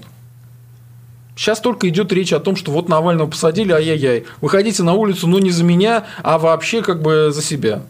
Это вообще не разговор, это не, разговор не политика. Э, в этом смысле Евгений Эдуардович, он прав, что Навальный тоже ведет себя странно. Ну, как бы, почему не сказать, что все силы присоединяйтесь там, я поддержу тот и тот, у нас общие требования такие-то, такие-то. Да нет, ему не выгодно сейчас конкретизировать, ему как раз выгодно максимально размытая позиция. Но он популист, у него всегда максимально размытая ну, позиция. Он такой занимает. Он за все хорошее против всего плохого. Он страдалец за народ. Не, ну, в общем, я, мне суть понятна вопроса. Я как человек, не руководящий никакими организациями, я-то как Ну, бы вы не могу... равно активист. Нет, ну хорошо, я могу кому-то из знакомых, там, не тому же Юниману предложить как бы выступить публично с запросом там, к Навальному, чтобы он пообещал заранее, не, как бы не знаю вообще через сколько. Ну, это, то есть ты не знаешь, может, у тебя еще лет 10 не будет даже близко никакой власти, но ты уже будешь раздавать какие-то обещания, прям, что там, вот мы вам зарегистрируем. вам- Прости- это- Простите, но он по умному голосованию именно этим и занимается. Нет, умное голосование это Ну. то, что касается конкретных вот вещей, это касается того, чтобы не допустить. становится э, как бы разводилой по, Нет, по, по, умному голосованию они обещания-то выполняют, они поддерживают кандидатов, которые как бы от разных политических сил, которые, так сказать, которых можно поддержать против Единой России. Там есть и националистического э, взгляда кандидата типа там Антонова в Новосибирске. Вот. Да. И Юнимана они не поддержали, я думаю, потому что он слишком внезапно и поздно появился. Это они уже договорились по Жучковскому. Да. Если бы Юниман появился чуть раньше, то я думаю, естественно, они бы Юнимана поддержали. Но там уже у них была договоренность, они как бы с нее не могли соскочить. Но там понятно, что к Юниману они достаточно лояльно как бы в итоге были настроены. Вот, то есть здесь Ну, вот вы только что сказали, что есть лидер. Почему бы Юниману не взять на себя эту роль? Ну, я же не могу... Он довольно я- умеренный я- русский я националист. за- вы его пригласите сюда, потому А что я его пригласил за на него, следующей бы- неделе, он будет. Ну, я вот ему отлично, этот, этот же вопрос задам. Я-то за него просто не могу говорить. Конечно. Вот. Ну, а ваша точка зрения имеет смысл такие Сейчас вещи? нет, сейчас это бессмысленная банальность. Когда речь зайдет уже о конкретных каких-то вот ситуациях, когда действительно вот э, этап борьбы, активной борьбы за власть, и там у людей там призывают уже конкретно разные политические силы, тогда да, тогда может идти речь о каких-то договоренностях. Вот. А сейчас как бы... Ну и плюс ко всему, Навальный же видит, он же не глупый, он видит, что националистическое движение разгромлено, Да, Кому это да. обещать, с кого просить. То есть он видит, что наци- огромная часть националистов просто банально куплена. а, Есть купле- такие. или Есть про- лоялисты, да. куп- Ну, только не куп- огромная, а куп- наоборот маленькая куп- часть. Я считаю, что как минимум половина. То есть я вот смотрю даже по медиасфере, там в соцсетях. То есть А я, кого я, так? я не буду называть, я вижу просто конкретные люди или там какие-то медиаресурсы, которые просто вот конкретно работают по АПшной, ФСБшной методичке. Прям вот четко, то есть там... там Царьград, что ли? да нет, ну вот, не суть. Вот. И просто отрабатывают вот эту тему, что там не надо выходить за Навального, Навальный будет там хуже еще к националистам относится, чем к Путину, хотя это безосновательное заявление, там, что за Навального выходят одни фемки, ЛГБТ, БЛМ, что тоже чушь. Ну, это прям мнение Вот, и так- Кадырова, И так да. далее. Да, они спустили это уже заход с последнего козыря, сейчас через разных, так сказать, медийных лиц, лояльных, пускать вот эту тему. Я уже встречаю, что типа нельзя выходить за Навального, потому что Навальный за однополые браки. Хотя вообще ни разу в жизни не помню, чтобы Навальный высказывался как-то однозначно там, по теме однополых браков. И думаю, ему это в последнюю очередь вообще эта тема интересует. Но уже когда они не знают, чем против него выступать, вот это главные скрепные аргументы. То есть вот пошли там уже разные там персонажи от э, Делимханова в обращении к Да, этому, да, да, да. э, чеченцу до Стерлигова, там, да, они уже эту тему, так сказать, впрямую запускают, что если вы за Навального, то вы за однополые браки. Ну, бред не- несусветный вообще. Вот. Но это значит уже, что они не знают, что просто пускать, потому что, как бы, вот, ну, как, какую агитацию использовать.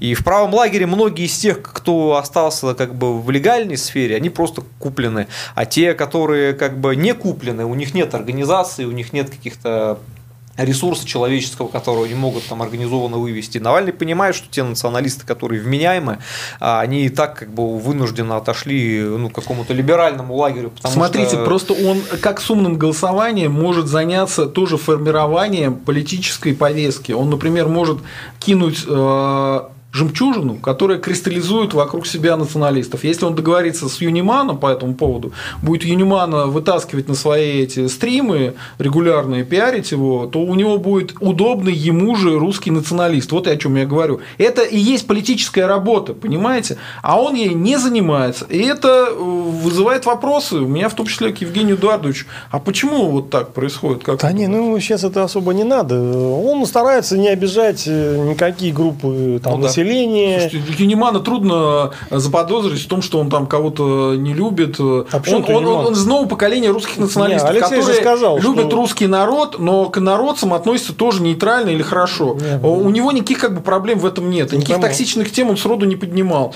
Его нельзя ни в чем в этом обвинить. У него, Кого? он даже сам наполовину Юниман немец. Поэтому сказать, что Ну, там он какой-то значит, нена- ненавистник, антисемит, это все чушь а собачья. чем Никто тут не поверит.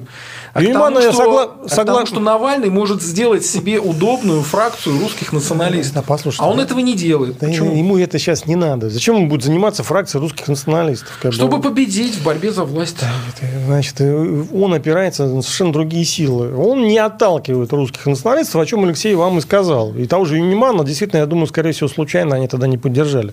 Ну, просто там Жуч... этот, Жуковский, он довольно популярный такой блогер, видеоблогер. Он интересные передачи делает. Ну, наверное, посчитали, что он как бы более перспективный. А выяснилось, что на, на самом деле Юниман э, ну, больше как бы больше работал. Потому что Жуковский, он такой по верхам там скачет, а этот как бы конкретно такой, не, по-немецки, подошел к делу. Значит, поэтому он не отталкивает националистов. Э, его можно атаковать по этой линии, о чем я уже сказал. По Донбассу и Крыму его конкретно можно втоптать там в грунт. Да? Но, значит, этим пока особо никто не занимается можно догадываться о причинах. Значит, ну, сам по себе Навальный, он э, не хочет не отталкивать, ну и, не, и вместо националистов заниматься их форматированием, тоже как бы его, там не его сейчас работа, да? Он совершенно другими вопросами занимается. И он достаточно успешно занимается своими делами. Ему с националистов сейчас, то есть, смотрите, как бы ему почему невыгодно вообще как-то сильно вот сейчас, почему он отошел, на мой взгляд, вот от этой всей ну, около националистической риторики, хотя я глубоко уверен, что взгляды эти, ну, по тому же миграции, по всем вопросам, они у него остались, но он как человек умный, он понимает, что, во-первых, как бы чрезмерная поддержка публичного национализма и позиционирование себя в таком качестве, это бьет сильно по его поддержке со стороны э, либеральных СМИ российских, а у нас единственные независимые СМИ, какие есть, они либеральные, это сильно бьет по его поддержке с стороны международного сообщества, где Конечно. есть как бы вот этот леволиберальный тренд, и хоть я уверен абсолютно, что Навальный не симпатизирует этому тренду, но он понимает, что та его немногая протекция, которая обеспечивает ему еще физическое существование как бы на свете, она сильно завязана на его отношения ну, с так называемыми международными элитами, и поэтому, то есть там как бы сильно озвучивать какие-то националистические вещи, просто, ну, как бы это стратегически абсолютно неправильно. и когда его сейчас, и когда его сейчас многие обвиняют, что он там байт, там якобы там вписался за БЛМ протесты, протесты Байдена.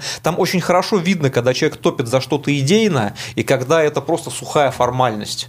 Вот, потому что, то есть, как бы, если бы он топил идейно там, за э, демократическую партию США, там, за вот эти там э, протесты черных расистов, у него бы там вся лента была в какой-то поддержке, а там два там сухих заявления, то есть понятно, что он делает ну, это в рамках как бы, неких, номер, да, формальных обязательств. Вот. А, он видит, что с националистов какой-то большой уличной поддержки он не может получить, к сожалению, потому что именно потенциал мобилизационный на улице в отсутствии там каких-то сильных организаций, раздробленности, он очень низкий.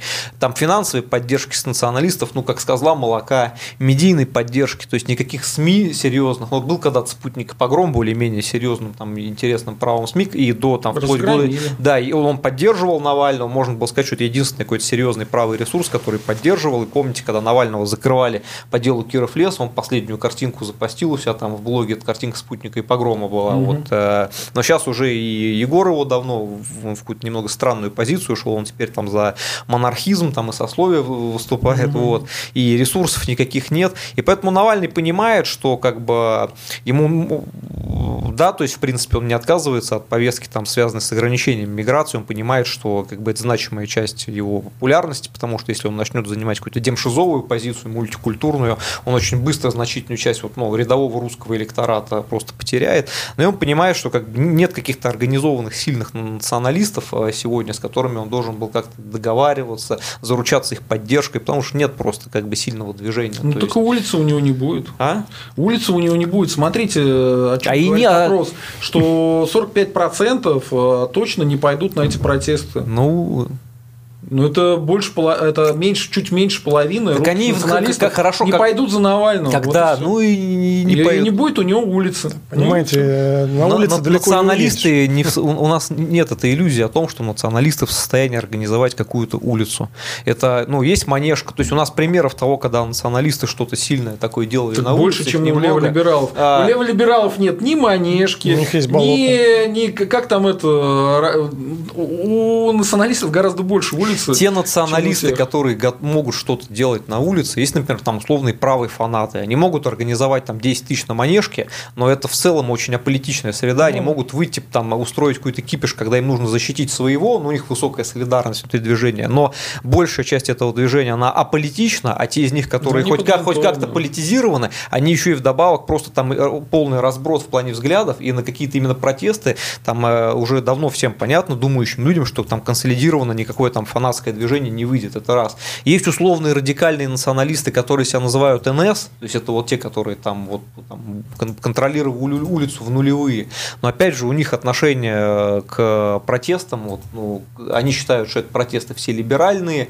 и ни по каким там призывам Навального, я думаю, то есть они никуда не пойдут, и то есть опять же какого-то консолидированного уличного протеста вот за пределами там собраться в десятером там и прыгнуть ну, там на дворников они никогда не они показывали. Же, перестали это ну, переста... пере... нет перестали, да, потому что начали сажать, как бы естественно, вот, но и ну, потом... они не, не смогут на улице Навальному составить какой-то сильный. Не, короче, у нас не будет того, что было, на мой взгляд, на Украине, когда действительно вот этот праворадикальный там движ, он сыграл там ключевую роль в радикализации да, Майдана. Значит, Я думаю, у нас специфика националистического движения, она другая, и в текущих условиях, э, к сожалению, не, бу- не, бу- не будут националисты на улице играть какой-то вот этой ключевой э, роли.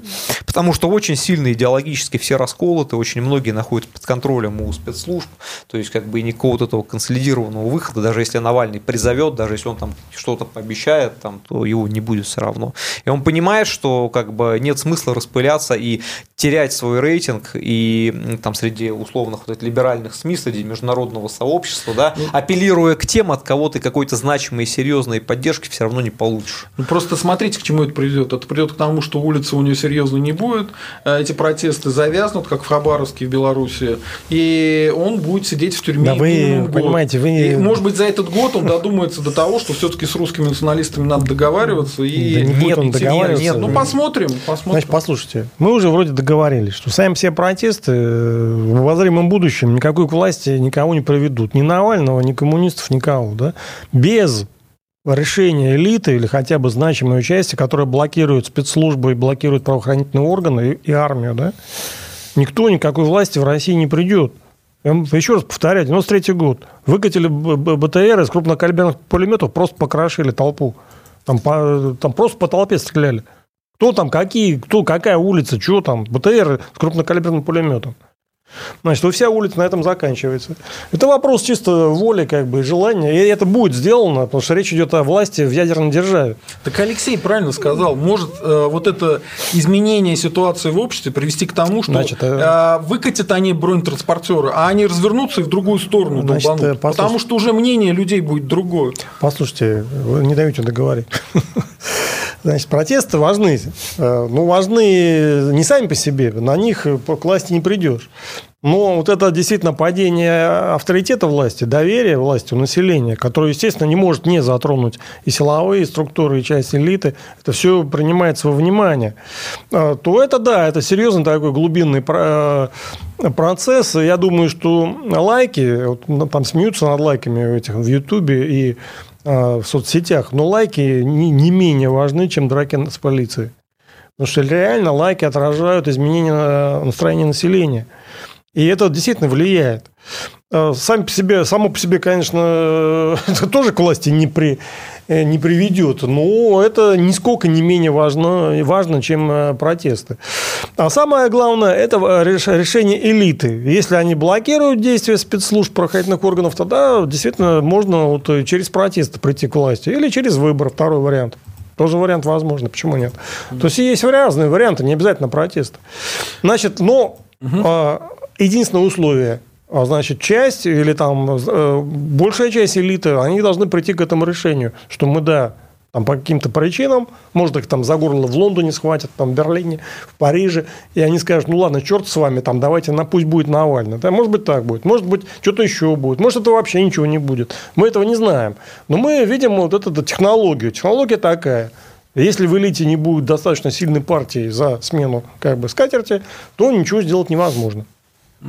Народ, смотрите, мы э, входим э, в финальную часть. Э, мы планировали примерно 2 часа вести, поэтому если хотите донатами закинуть вопросы, давайте быстрее, потому что в прошлый раз со Стрелковым так получилось, что ну, некоторые донаты в эфире мы не удалось почитать, пришлось вам отдельно отвечать. Поэтому давайте сейчас подписывайтесь на канал, ставьте лайки, пишите комментарии. Я сейчас быстро буду проходить по основным вопросам, которые мне интересно, и э, пойдем дальше. Вот, Алексей, итоги акции 23 января, по вашему мнению?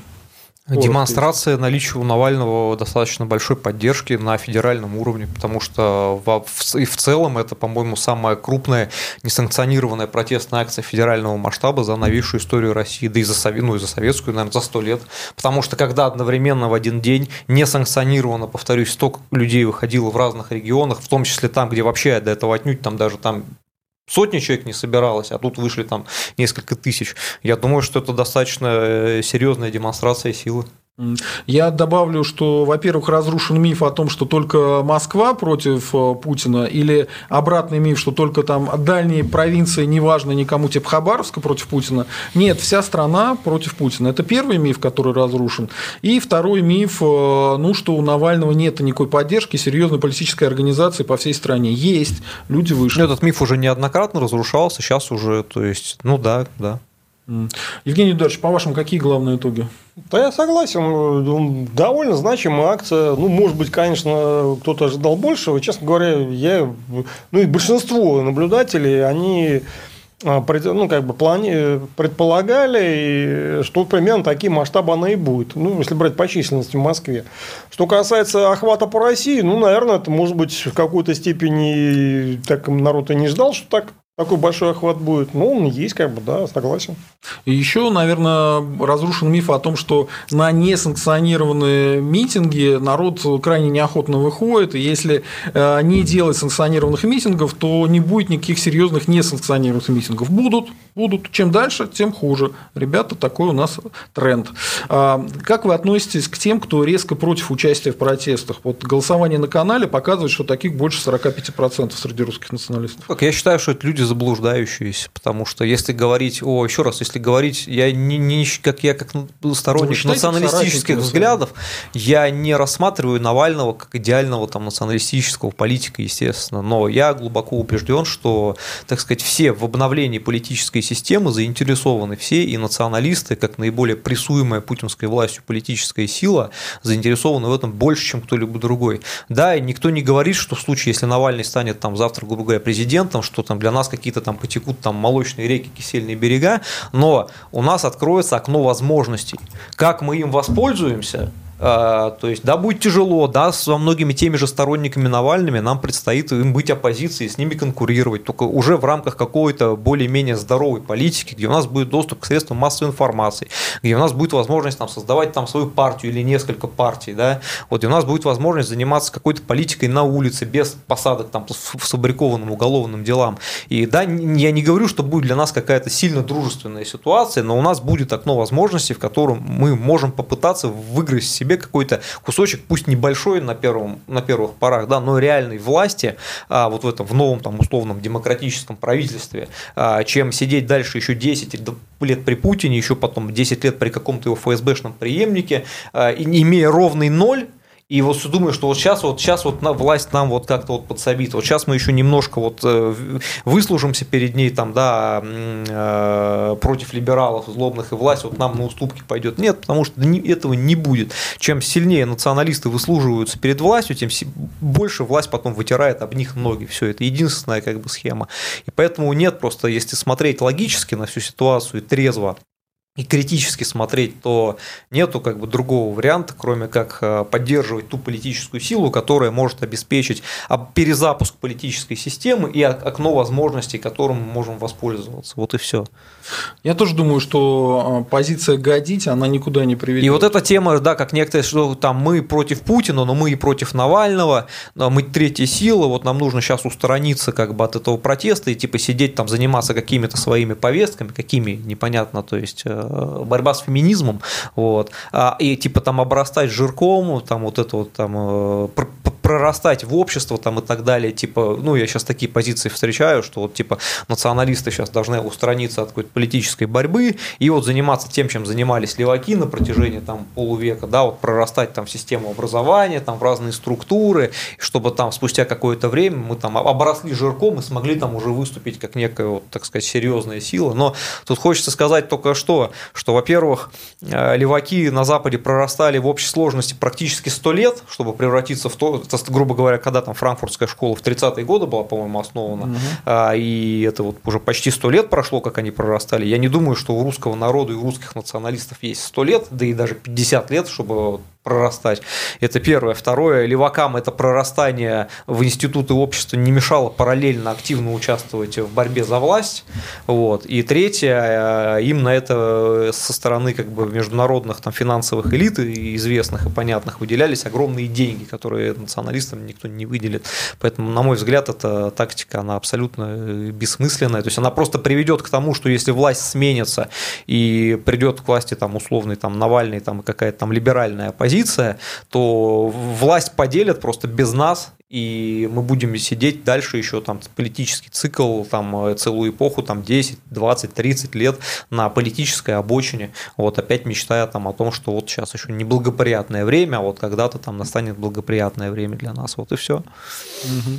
Евгений Эдуардович, как вы относитесь к тем русским националистам, которые э, наоборот э, поддерживают идею, поддерживают идею выхода на улицы и какая у вас к ним позиция? Ну, я нормально отношусь там, к протестам. Я поддержу Владимира Владимировича, которого все ругают.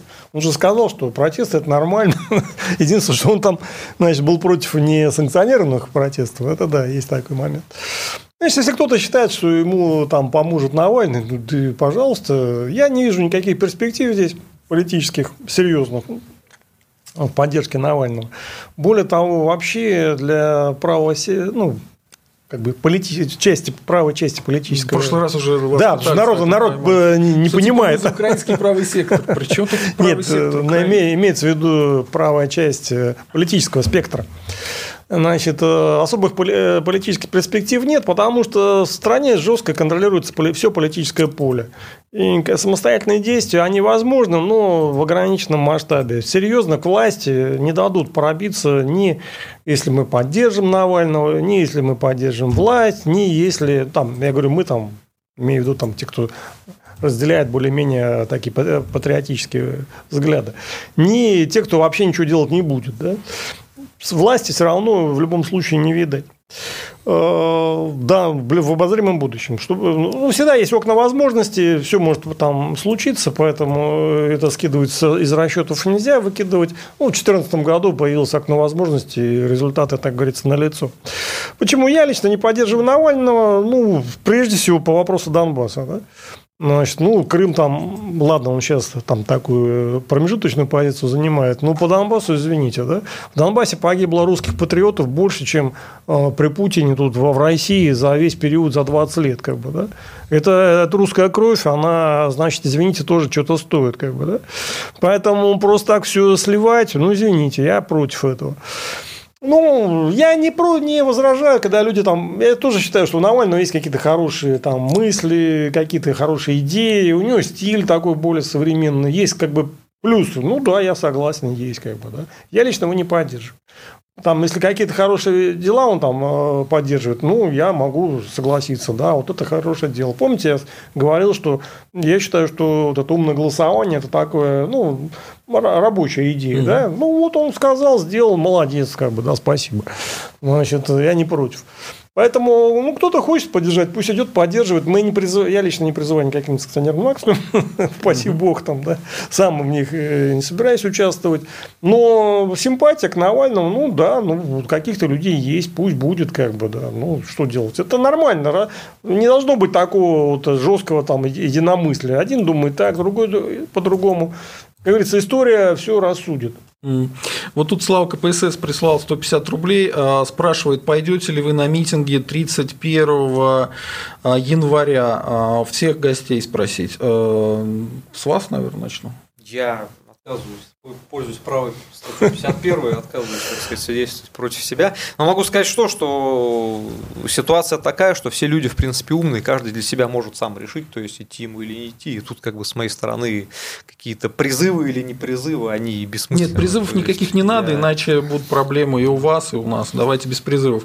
Но намекнуть можно. Евгений Эдуардович, вы только что сказали, что вы сами не пойдете, да? Да, я не, ну как бы еще раз подчеркну, даже одного пункта достаточно Донбасса. Да? Все остальное там можно обсуждать. Ну, как бы для меня позиция понятная здесь. Я не поддерживаю его именно из-за Донбасса. А, я могу сказать, что я до сих пор э, думаю, но вот в прошлый раз э, стрим со Стрелковым убедил в том, что лучше не ходить. А сейчас э, я не знаю, я пока в таком подвешенном состоянии, я буду думать, смотреть, приму решение в последний момент. И плюс тоже не имеет смысла никого никуда призывать пока. Поэтому с этой точки зрения тоже пока не буду ничего говорить вам. Так, вот вопрос прислал Приходько. А, он прислал следующий вопрос, что бывший вице-премьер России, экс-руководитель аппарата правительства а, Приходько умер.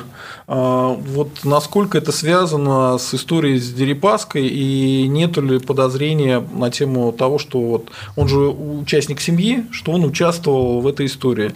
Прислал Приходько нам 200 рублей, спасибо большое. Ну, ну такая шутка. Приходько прислал ну, вопрос. Да, Сергей Эдуардович Приходько Приходько, он был довольно влиятельный. А вы его знали лично? Ну, так, здоровался, так особо с ним не контактировал. Ну, я знал, что он влиятельный человек, и игравший большую роль, э, в том числе во внешнеполитических вопросах. Он образованный человек, по-моему, ГИМШЛе закончил. Значит, э, ну, он засветился в истории с рыбкой, с Дерипаской, его, в общем-то, слили. Э, он ушел как бы из госструктур. По-моему, помощником Мишустина был в последнее время, но это такая уже там синекура скорее, чем реальная работа. А, хотя влияние, думаю, у него сохранялось, но уже не то, которое было. Вот этот, конфликт, вот этот э, скандал, я думаю, на него реально подействовал, потому что он так, его там прополоскали конкретно. Он, в общем, такой закрытый человек был, он старался не светиться, и, наверное, для него это было тяжелое испытание. Он когда... как раз международными связями занимался. Да. да? А, было тяжело, он на высокой должности был в администрации. Это было тяжелое испытание, когда его так прополоскали с этой рыбкой. Значит, э, там, конечно, ему досталось. Но он был, мне кажется, там были проблемы со здоровьем у него, насколько я так в курсе. Поэтому, ну да, к сожалению, он, в принципе, довольно молодой еще, ему 64 года. Ну, как молодой, для гос так, чиновника такого уровня, в принципе, это еще и возраст... Не могли его тоже это... Ну, все возможно в этом мире, как бы. Да? Значит, я не знаю, но проблемы со здоровьем у него были. Об этом и Рыбка, кстати, говорил. Так, э, еще один вопрос. Э, прислал Камикадзе. А, прислал 150 рублей. А, вопрос по поводу вот этой Прилепинской партии э, спрашивает, что вы думаете э, конкретно, Евгений Эдуардович, по поводу того, что они вот подписали манифест об объединении. У нас, кстати, в повестке дня такой вопрос тоже есть, поэтому... Ну, подписали, а подписали. В конце концов, они по результатам вот раскрутки, потому что раскручивали за правду довольно сильно, потому что им дали выиграть в ряде законодательных собраний, были выборы там местные, кое-где они там смогли провести депутатов, это уже говорит о том, что их поддерживали. А, значит, ну, представляется, что а, на этом левопатриотическом таком участке политического спектра оказалось слишком тесно, и а, решили их слить. Значит, это вот «Справедливая Россия», и к ней, значит, примкнула «За правду» и, по-моему, «Патриот России» еще. А, ну, решили усилить и, наверное, спасти справедливую Россию, которая была уже на грани вылета из Госдумы, потому что 5% им было сложно взять. Потому что справедливая Россия, она неплохо выстрелила изначально и могла бы стать такой, как бы, второй партией власти, но э, ее решили э, такой партии власти не делать второй. И она влачила довольно жалкое существование, хотя ее там ну, все-таки затаскивали в Госдуму. Но она как-то не играла ту роль, которую должна была играть. Не, она не стала ни социал-демократией такой реальной, э, ни какой-то левопатриотической такой четкой партии, да, четкая позиция у нее не по, по одному вопросу. У нас, по-моему, ни одна партия не является идеологически той, как она заявлена. Да, но э, есть какие-то все-таки реперные точки, которые понятны. Ну, например, Компартия, да, они там за Ленина, за Сталина, за коммунизм, социализм, за православие, все что угодно. Ну, примерно понятно, о чем речь. Красные знамена. Ну, они еще за промышленность, за да, да, да, да, это там Советский Союз, да, все прекрасно. Там в общем, люди понимают, о чем речь идет. ЛДПР, ну, это партия там, Владимира Вольфовича Жириновского, да, тоже определенно. Но они раньше делали вид, что русский националист. Ну, они почему? Они, иногда нет, у них это как бы... Ну, я сам там состоял, именно потому, что она была русско-патриотической партией в тот момент. И была самой сильной на этом э, фланге. Но у нее есть определенный имидж, есть поддержка. Почему? Потому что люди уже там семьями голосуют, там э, дед голосовал, отец голосовал, и, там сын голосует, да, угу. значит, то есть э, какой-то процент у них всегда есть, пока есть Владимир Вольфович Жириновский. Что будет, э, если он уйдет, ну, я думаю, будет не очень хорошо в этой партии. Но она есть, у нее есть свой имидж, есть свои избиратели. Они тоже там балансируют там, от 5 до 10 процентов. Э, ну, и каждый раз решается э, вопрос их существования в Госдуме. Но я думаю, в этот раз они останутся там. Э, есть Единая Россия, ну это, извините, партия власти. Тут, опять-таки, там неважно, что они там думают, правые они или левые, они при власти. Это, опять-таки, четкий, понятный для народа посыл, да, о чем вообще речь. Ну, это вот партия власти, все. Это на самом деле и не партия, и не власти, но она имеет такую имидж. Вот партия, партия чиновников. Да. да. Она даже не партия чиновников. Это отдел администрации президента, да? который оформлен как партия Единая Россия. Это не... А Народный фронт это что? Это тоже ну, отдел? Это отдел, ну, такой мелкий отдел, там где-то там закуток какой-то у них есть, они там что-то делают. А Единая Россия, она занимает все должности в стране, значимые, ну, практически все. Она везде там формально осуществляет власть не являясь при этом властью. Да? Ну, вот у нее такая работа. Значит, изображать из себя власть. Ну, по закону нужно, вот они есть, как бы, да. Опять-таки, всем все понятно. А справедливая Россия, у нее размытый имидж. Непонятно, кто такие. Есть... А у вас не возникло такого ощущения, когда я смотрел на эту фотографию знаменитую, где стоит Прилепин, а, вот этот Миронов, что ему сказали, что пока тебе финансирование не дадим, у тебя тут еще скандальчик был, пусть пока старшие товарищи поуправляют, да, вот это из патриотов России и Миронов, да, а это... ты пока посиди, подожди, пока они умрут. Да, я ну, думаю, так, так, такой примерно я, разговор был я в администрации знаю, президента с Прилепиным. Там разговоров может быть миллион разных вариантов, там все очень просто. Администрация решила, что за правду сама по себе э, не нужна отдельная. Нужно вот э, сохранить. Там, может быть, были идеи выкинуть к черту ту справедливую Россию из Думы, заменить ее за правду там еще кем-нибудь, Родина какой-нибудь. Значит, ну, они решили, что нет, это как бы будем сохранять стабильность, э, не нужны сейчас какие-то там эксперименты. Давайте лучше объединим вот эти три партии, сделаем объединенный список, какое-то количество депутатов им дадим, и все, и закроем на этом вопрос. Они закроют эту нишу левопатриотическую, ну и отлично, как бы, да, получат свои 7%, э, ну и слава богу, все, все, все довольны. Ну все. Примерно так думали. Может быть, э, им больше дадут. Это уже будет э, зависеть от того, как будет ситуация развиваться ближе к выборам. Но пока они определяют игроков. Вот э, один игрок определен. Справедливую Россию будут все-таки вытаскивать, э, затаскивать опять в Госдуму, дадут им какой-то процент. Если в стране будет запрос на левую как бы, политику, значит, им дадут больше. Может быть, даже потеснят коммунистов. Если запроса такого четкого не будет, ну, дадут там на уровне, чтобы они прошли в Думу. А, Василий прислал 500 рублей. Спасибо, Василий. Спрашивает, а, все-таки ответьте по поводу Ливии, Евгений Эдуардович, а, что это было такое? Действительно ли будут выгонять турков и россиян оттуда? Да там нету никаких россиян там в Ростове. Там есть европейцы. Ну, они руками наших там ЧВК по команде там из Кремля что-то... Ну, в смысле, они просят Кремль, Кремль выполняет грязную для них работу. Вот и все. Значит, ну да, там формально вроде бы мы там находимся, но реально какие там у нас интересы? Объясните мне хотя бы один.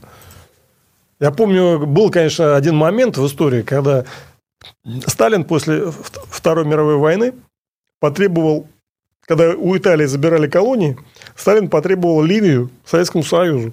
Что типа, дай, мы нам то, всем дают, дайте нам тоже. Колонию? Ну, колонию, не колонию, в общем, Ливию. Они там, наверное, организовали бы Ливийскую социалистическую Советскую Республику. Туда, значит, там послали бы каких-то правильных там. Там, кстати, много итальянцев жило. По-моему, да, да, да, 1200. Итальянская тема. Да, значит. Итальяно-французская. Да, и потом их этот Каддафи выселил, кстати, итальянцев оттуда. Он всех выгнал из Ливии. Остались одни арабы. А, то есть этот был вопрос, по-моему, в 52 году, что ли, решился.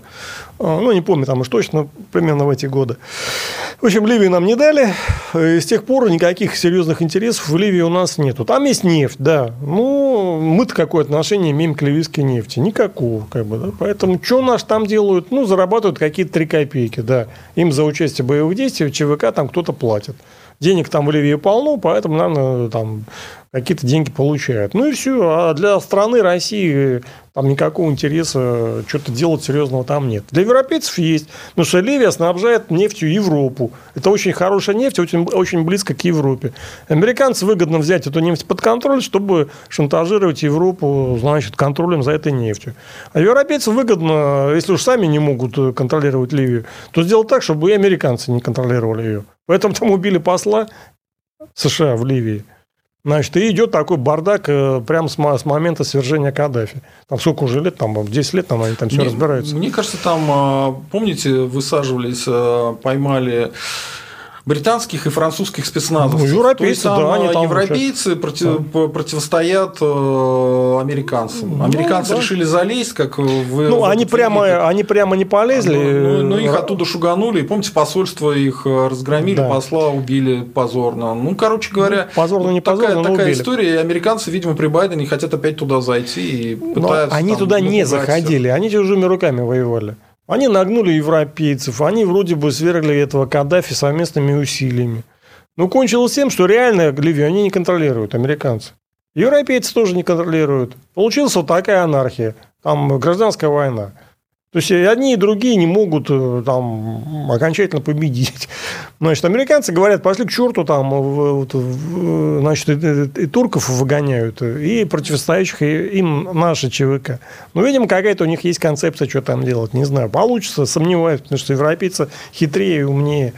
Но они слабее в военном плане. И поэтому европейцы всегда действуют там так, чужими руками стараются. А, Сашка прислал 50 рублей, а, спрашивает, а, дайте прогноз все по 31 января. Спасибо за 50 рублей. Невозможно дать прогноз. Вот ну, там какое-то какое количество людей выйдет, вот, но там, что из этого всего выйдет, насколько выйдет, много невозможно спрогнозировать. Я думаю, скорее всего, выйдет больше, чем выходил 23 января. Это основной как бы результат. Но ничего они не добьются, и никакого такого ощутимого результата не будет, и Навального точно не отпустят в этом смысле. Да, я думаю, никто там не ждет, что Ну, еще не... дел 10-15 уголовных откроют. Да, и я думаю, что вот эти провокаторы, которые, в том числе и чеченские, видимо, которые там избивали ОМОНовцев, а их там будет еще больше. То есть они пока в эту сторону силовой, э, силовой запрет всех этих акций уличной деятельности будет. Не, ну пока до силового там далеко запрета. Ну, из пулеметов пока не расстреливают. Это да. раз. Во-вторых, даже мы видим по поведению органов э, правопорядка, прежде всего ОМОНа, ну, достаточно такую, я бы сказал, даже низкой интенсивности э, разгона, как бы, да. То есть они есть, но так это не особо. И как они будут разгонять по всей стране, в каждом городе бить, что ли, будут, это все, знаете, там достаточно такая... Э, во-первых, зачем, да? Вот зачем вот мы как раз пытались сегодня обсудить. Господи, ну вы сами помните, вы тогда сказали и попали в точку. Они арестуют Навального, если пойдут по самому плохому сценарию. Ну вот они арестовали, ну, они, опять они всегда идут по самому плохому сценарию. Ты опять мистически рассуждаешь, да? Я, я, я реалистически, извините, если тогда попали, значит и дальше они будут делать себе во вред. Вот как, вот давайте так, я правильно сформулирую. А, спасибо, конечно, за 50 рублей, но 50 рублей не то. Давайте вот, какой самый плохой вариант власть может сделать 31 января? И мы тогда поймем, поймем, что они реально сделают. Ну, Скажите. я не думаю, что сейчас они пойдут по самому плохому. А, ну, самый плохой – это жесткий разгон по всей стране всех этих митингов. Да? Ну, и что так и сделают. Ну, я не думаю, что это будет сейчас, потому что, ну, понимаете, э, там все-таки довольно сложный механизм принятия всех этих решений, и любое решение требует обоснования. Да? Ну, вот какой, какой смысл? Власти сейчас жестко реагируют. Не, не, радикали... ну, помните, радикализация дальнейшая. Избили этих студентов, а после Там... этого началось все заново. Уже все упало, да. уже про Майдан расходился. Да. Они зачем-то избили студентов, да. которые пришли там посвятиться, пофоткаться, и после этого получили серьезный Там был план свергнуть Януковича. В рамках этого плана вот, пролоббировали это решение, которое и сыграло свою роль, конечно, во многом ключевую. Ну, у нас сейчас, по-моему, пока э, немножко другая ситуация. Поэтому я не берусь прогнозировать, что там будет. Я не считаю, что будет жесткий разгон. Ну, в смысле, жесткий имеется в виду реально жесткий по всей стране, когда всем там законопатят, как бы, да, это 100 городов там, да. Как-то странно. Если они возьмут один-два города и будут пытаться там навести порядок, ну, это какой-то такой странная будет, странная будет история. Ну, посмотрим. Будем надеяться, что ничего критичного не произойдет вот эти аресты, которые они там по смешным этим санитарным э, статьям, да, да, да. значит, вряд ли они как-то сыграют большую роль. Народ действительно выйдет, ну, сколько будет, ну, посмотрим, трудно сказать. А меня поразило, что Собянин одновременно с этими, значит, арестами по санитарным нормам сказал, что а у нас в Москве все закончилось, поэтому мы будем эти санитарные нормы умягчать. Ну, то есть если бы я был параноиком, я бы заподозрил Собянина в том, что он подыгрывает протестующим. Не, ну когда-то Навальный там весной прошлого года выступал за жесткие там эти санитарные карантин, да, значит, и тут народ как бы так э, в плане юмора Значит, такую ответку ему, и, значит, ряд штабистов как раз по этим нормам. А, ну, типа, издеваются. Ну, ну есть, да, такой небольшой юмор. Как бы. Могли бы другие статьи менять. А, Алгаба, Сергей, а если назвать национализм как-то по-другому, например, народничество, что-то такое, чтобы не отпугивало обывателя? А, я считаю, что это а, неправильное предложение, потому что вся пропаганда россиянская, она займется тем, что будет говорить, что народники – это террористы, что они сволочи, напридумывают такого, что национализм вам покажется еще милой историей. Нет. Поэтому вот и вообще вот это переименование для того, чтобы про вас кто-то плохой что-то не подумал, это неправильная история, это реактивная реактивное дело, а нужно активно продвигать свою повестку дня. Националисты – это те, кто любит свой народ. Националисты не питают ненависти к другим нациям, особенно современные русские националисты. Мы э, по токсичным этим темам не идем там, э, борьбой с какими-то ветряными мельницами не занимаемся. Нас интересует РНГ, русское национальное государство, в котором будет демократия и в котором будет свободный рынок, да, и в которой, кстати, будет и протекционизм для промышленной политики и поддержки там, роста э, экономики. Вот что такое современный русский национализм. А вовсе не борьба с какими-то дворниками. Да? Не, поймите вот правильно, он речь. имеет э, основания для этого. Национализм действительно уже там э, так, значит, обложили всякими, как бы, всяким негативом, оброс само, сам термин, что бороться с этим ну, практически невозможно. Можно, но смысла, то есть большого результата не будет. Потому что, во-первых, нету для этого этого, э, а чем бороться? Маленьким стримом там на несколько тысяч просмотров. Против, э, против вот этого термина работала огромная машина пропаганды. Там десятилетия вкладывались огромное количество денег. И сейчас она работает все. Поэтому есть момент, э, я лично стараюсь не акцентировать на национализме, на этом слове на самом. Есть другие какие-то там значит, близкие термины, слова, которые позволяют все, то же самое все сказать. Так что имеет смысл этот вопрос, потому что э, против э, вот таких сложившихся у населения стереотипов очень сложно выступать. Помните это слово полицай, да? А, когда, в принципе, правильно сделали, поменяли милицию, то есть по, ну, полицей это полицейский это человек, который вот следит за порядком. Милиционер это вооруженный ополченец. Так, если брать само слово, откуда оно выросло. Милиция это вооруженное ополчение. Ну какие милиционеры у нас вооруженные ополченцы? Это смешно. Милиционеры это и были полицейскими, но их назвали милиционерами. А слово полицай, оно связано там с мифом о Великой Отечественной войне. Очень много нюансов, да. И э, до сих пор идет э, как бы вот э, некоторая там некоторый негатив к самому слову полицейский. Хотя уже люди привыкли, но все равно немножко еще есть. Да, а поначалу... Нет, ну, чуть-чуть осталось, а вначале вообще было там ну, довольно сильное неприятие. И никто не разъяснял, кстати, даже имея, ну, тогда было сделано специально, почему переименовали в полицию. И, кстати, и не разъясняли смысла этих слов. тогда. Почему так сделали? Что тоже как бы э, значит, э, было неправильно. Поэтому вопрос есть. Э, можно народ... ну, народники, кто такие народники? Вот по-немецки народники – это фелькиши. Помните, была газета Фелькиша Биобахтер? Да. Это народнический обозреватель. Значит, поэтому, конечно, и народников там погонят, э, значит, э, бой, покатят бочку, да. Но реально, конечно, нюанс такой есть. Так, а наш э, постоянный спонсор, человек, который нам помогает каналу, э, Александр Дущенко спрашивает, а помните, как Болотов кофеек попил? Была такая история, что Болотов попил кофеек, Болотов, и умер Болотов после этого. Да, как понятно. относитесь к этой истории? Да, Думаете, понятно. что его траванули? Я не знаю, но может быть вполне. Так, пишут, что задумав душат Михайлова. Неправда. Я поддерживаю Михайлова и один из немногих, кто остается с Михайловым до последнего момента. Так, э, Интифел, если будет расстрел демонстрации, то будет новое кровавое воскресенье. Все эти аналогии с царизмом мне крайне не нравятся, потому что, ну, какой из Путина царь? Э, при Николае II даже во время войны экономика России только росла, а у нас сейчас все, все падает, и все отвратительно, мерзко, и все-таки Николай II был руководителем русского национального государства. А кто такой Путин, я не знаю вообще. Он руководитель чего? Так, э, Так, ну вот пишут, что Митриску Никсбергу нет сил даже у навальнистов полгода, год подождать не судьба, сейчас благоприятное время, чтобы присесть. Ну да, скорее всего, если до... Мой прогноз такой, кстати, народ, если до 15 февраля а, навальнисты не смогут сделать так, что Навального выведут под домашний арест или какие-то смягченные условия, то он будет сидеть как минимум год. Ему точно дадут года три. Так, так, так, так. НСФЛ пишет, что Донбасс уже поздно присоединять, рейтинг не повысится. Да, это сказки. Повысится, если правильно все сделать. НТФЛ пишет, что Приходько внезапно выпил яду. Шутка такая ужасная.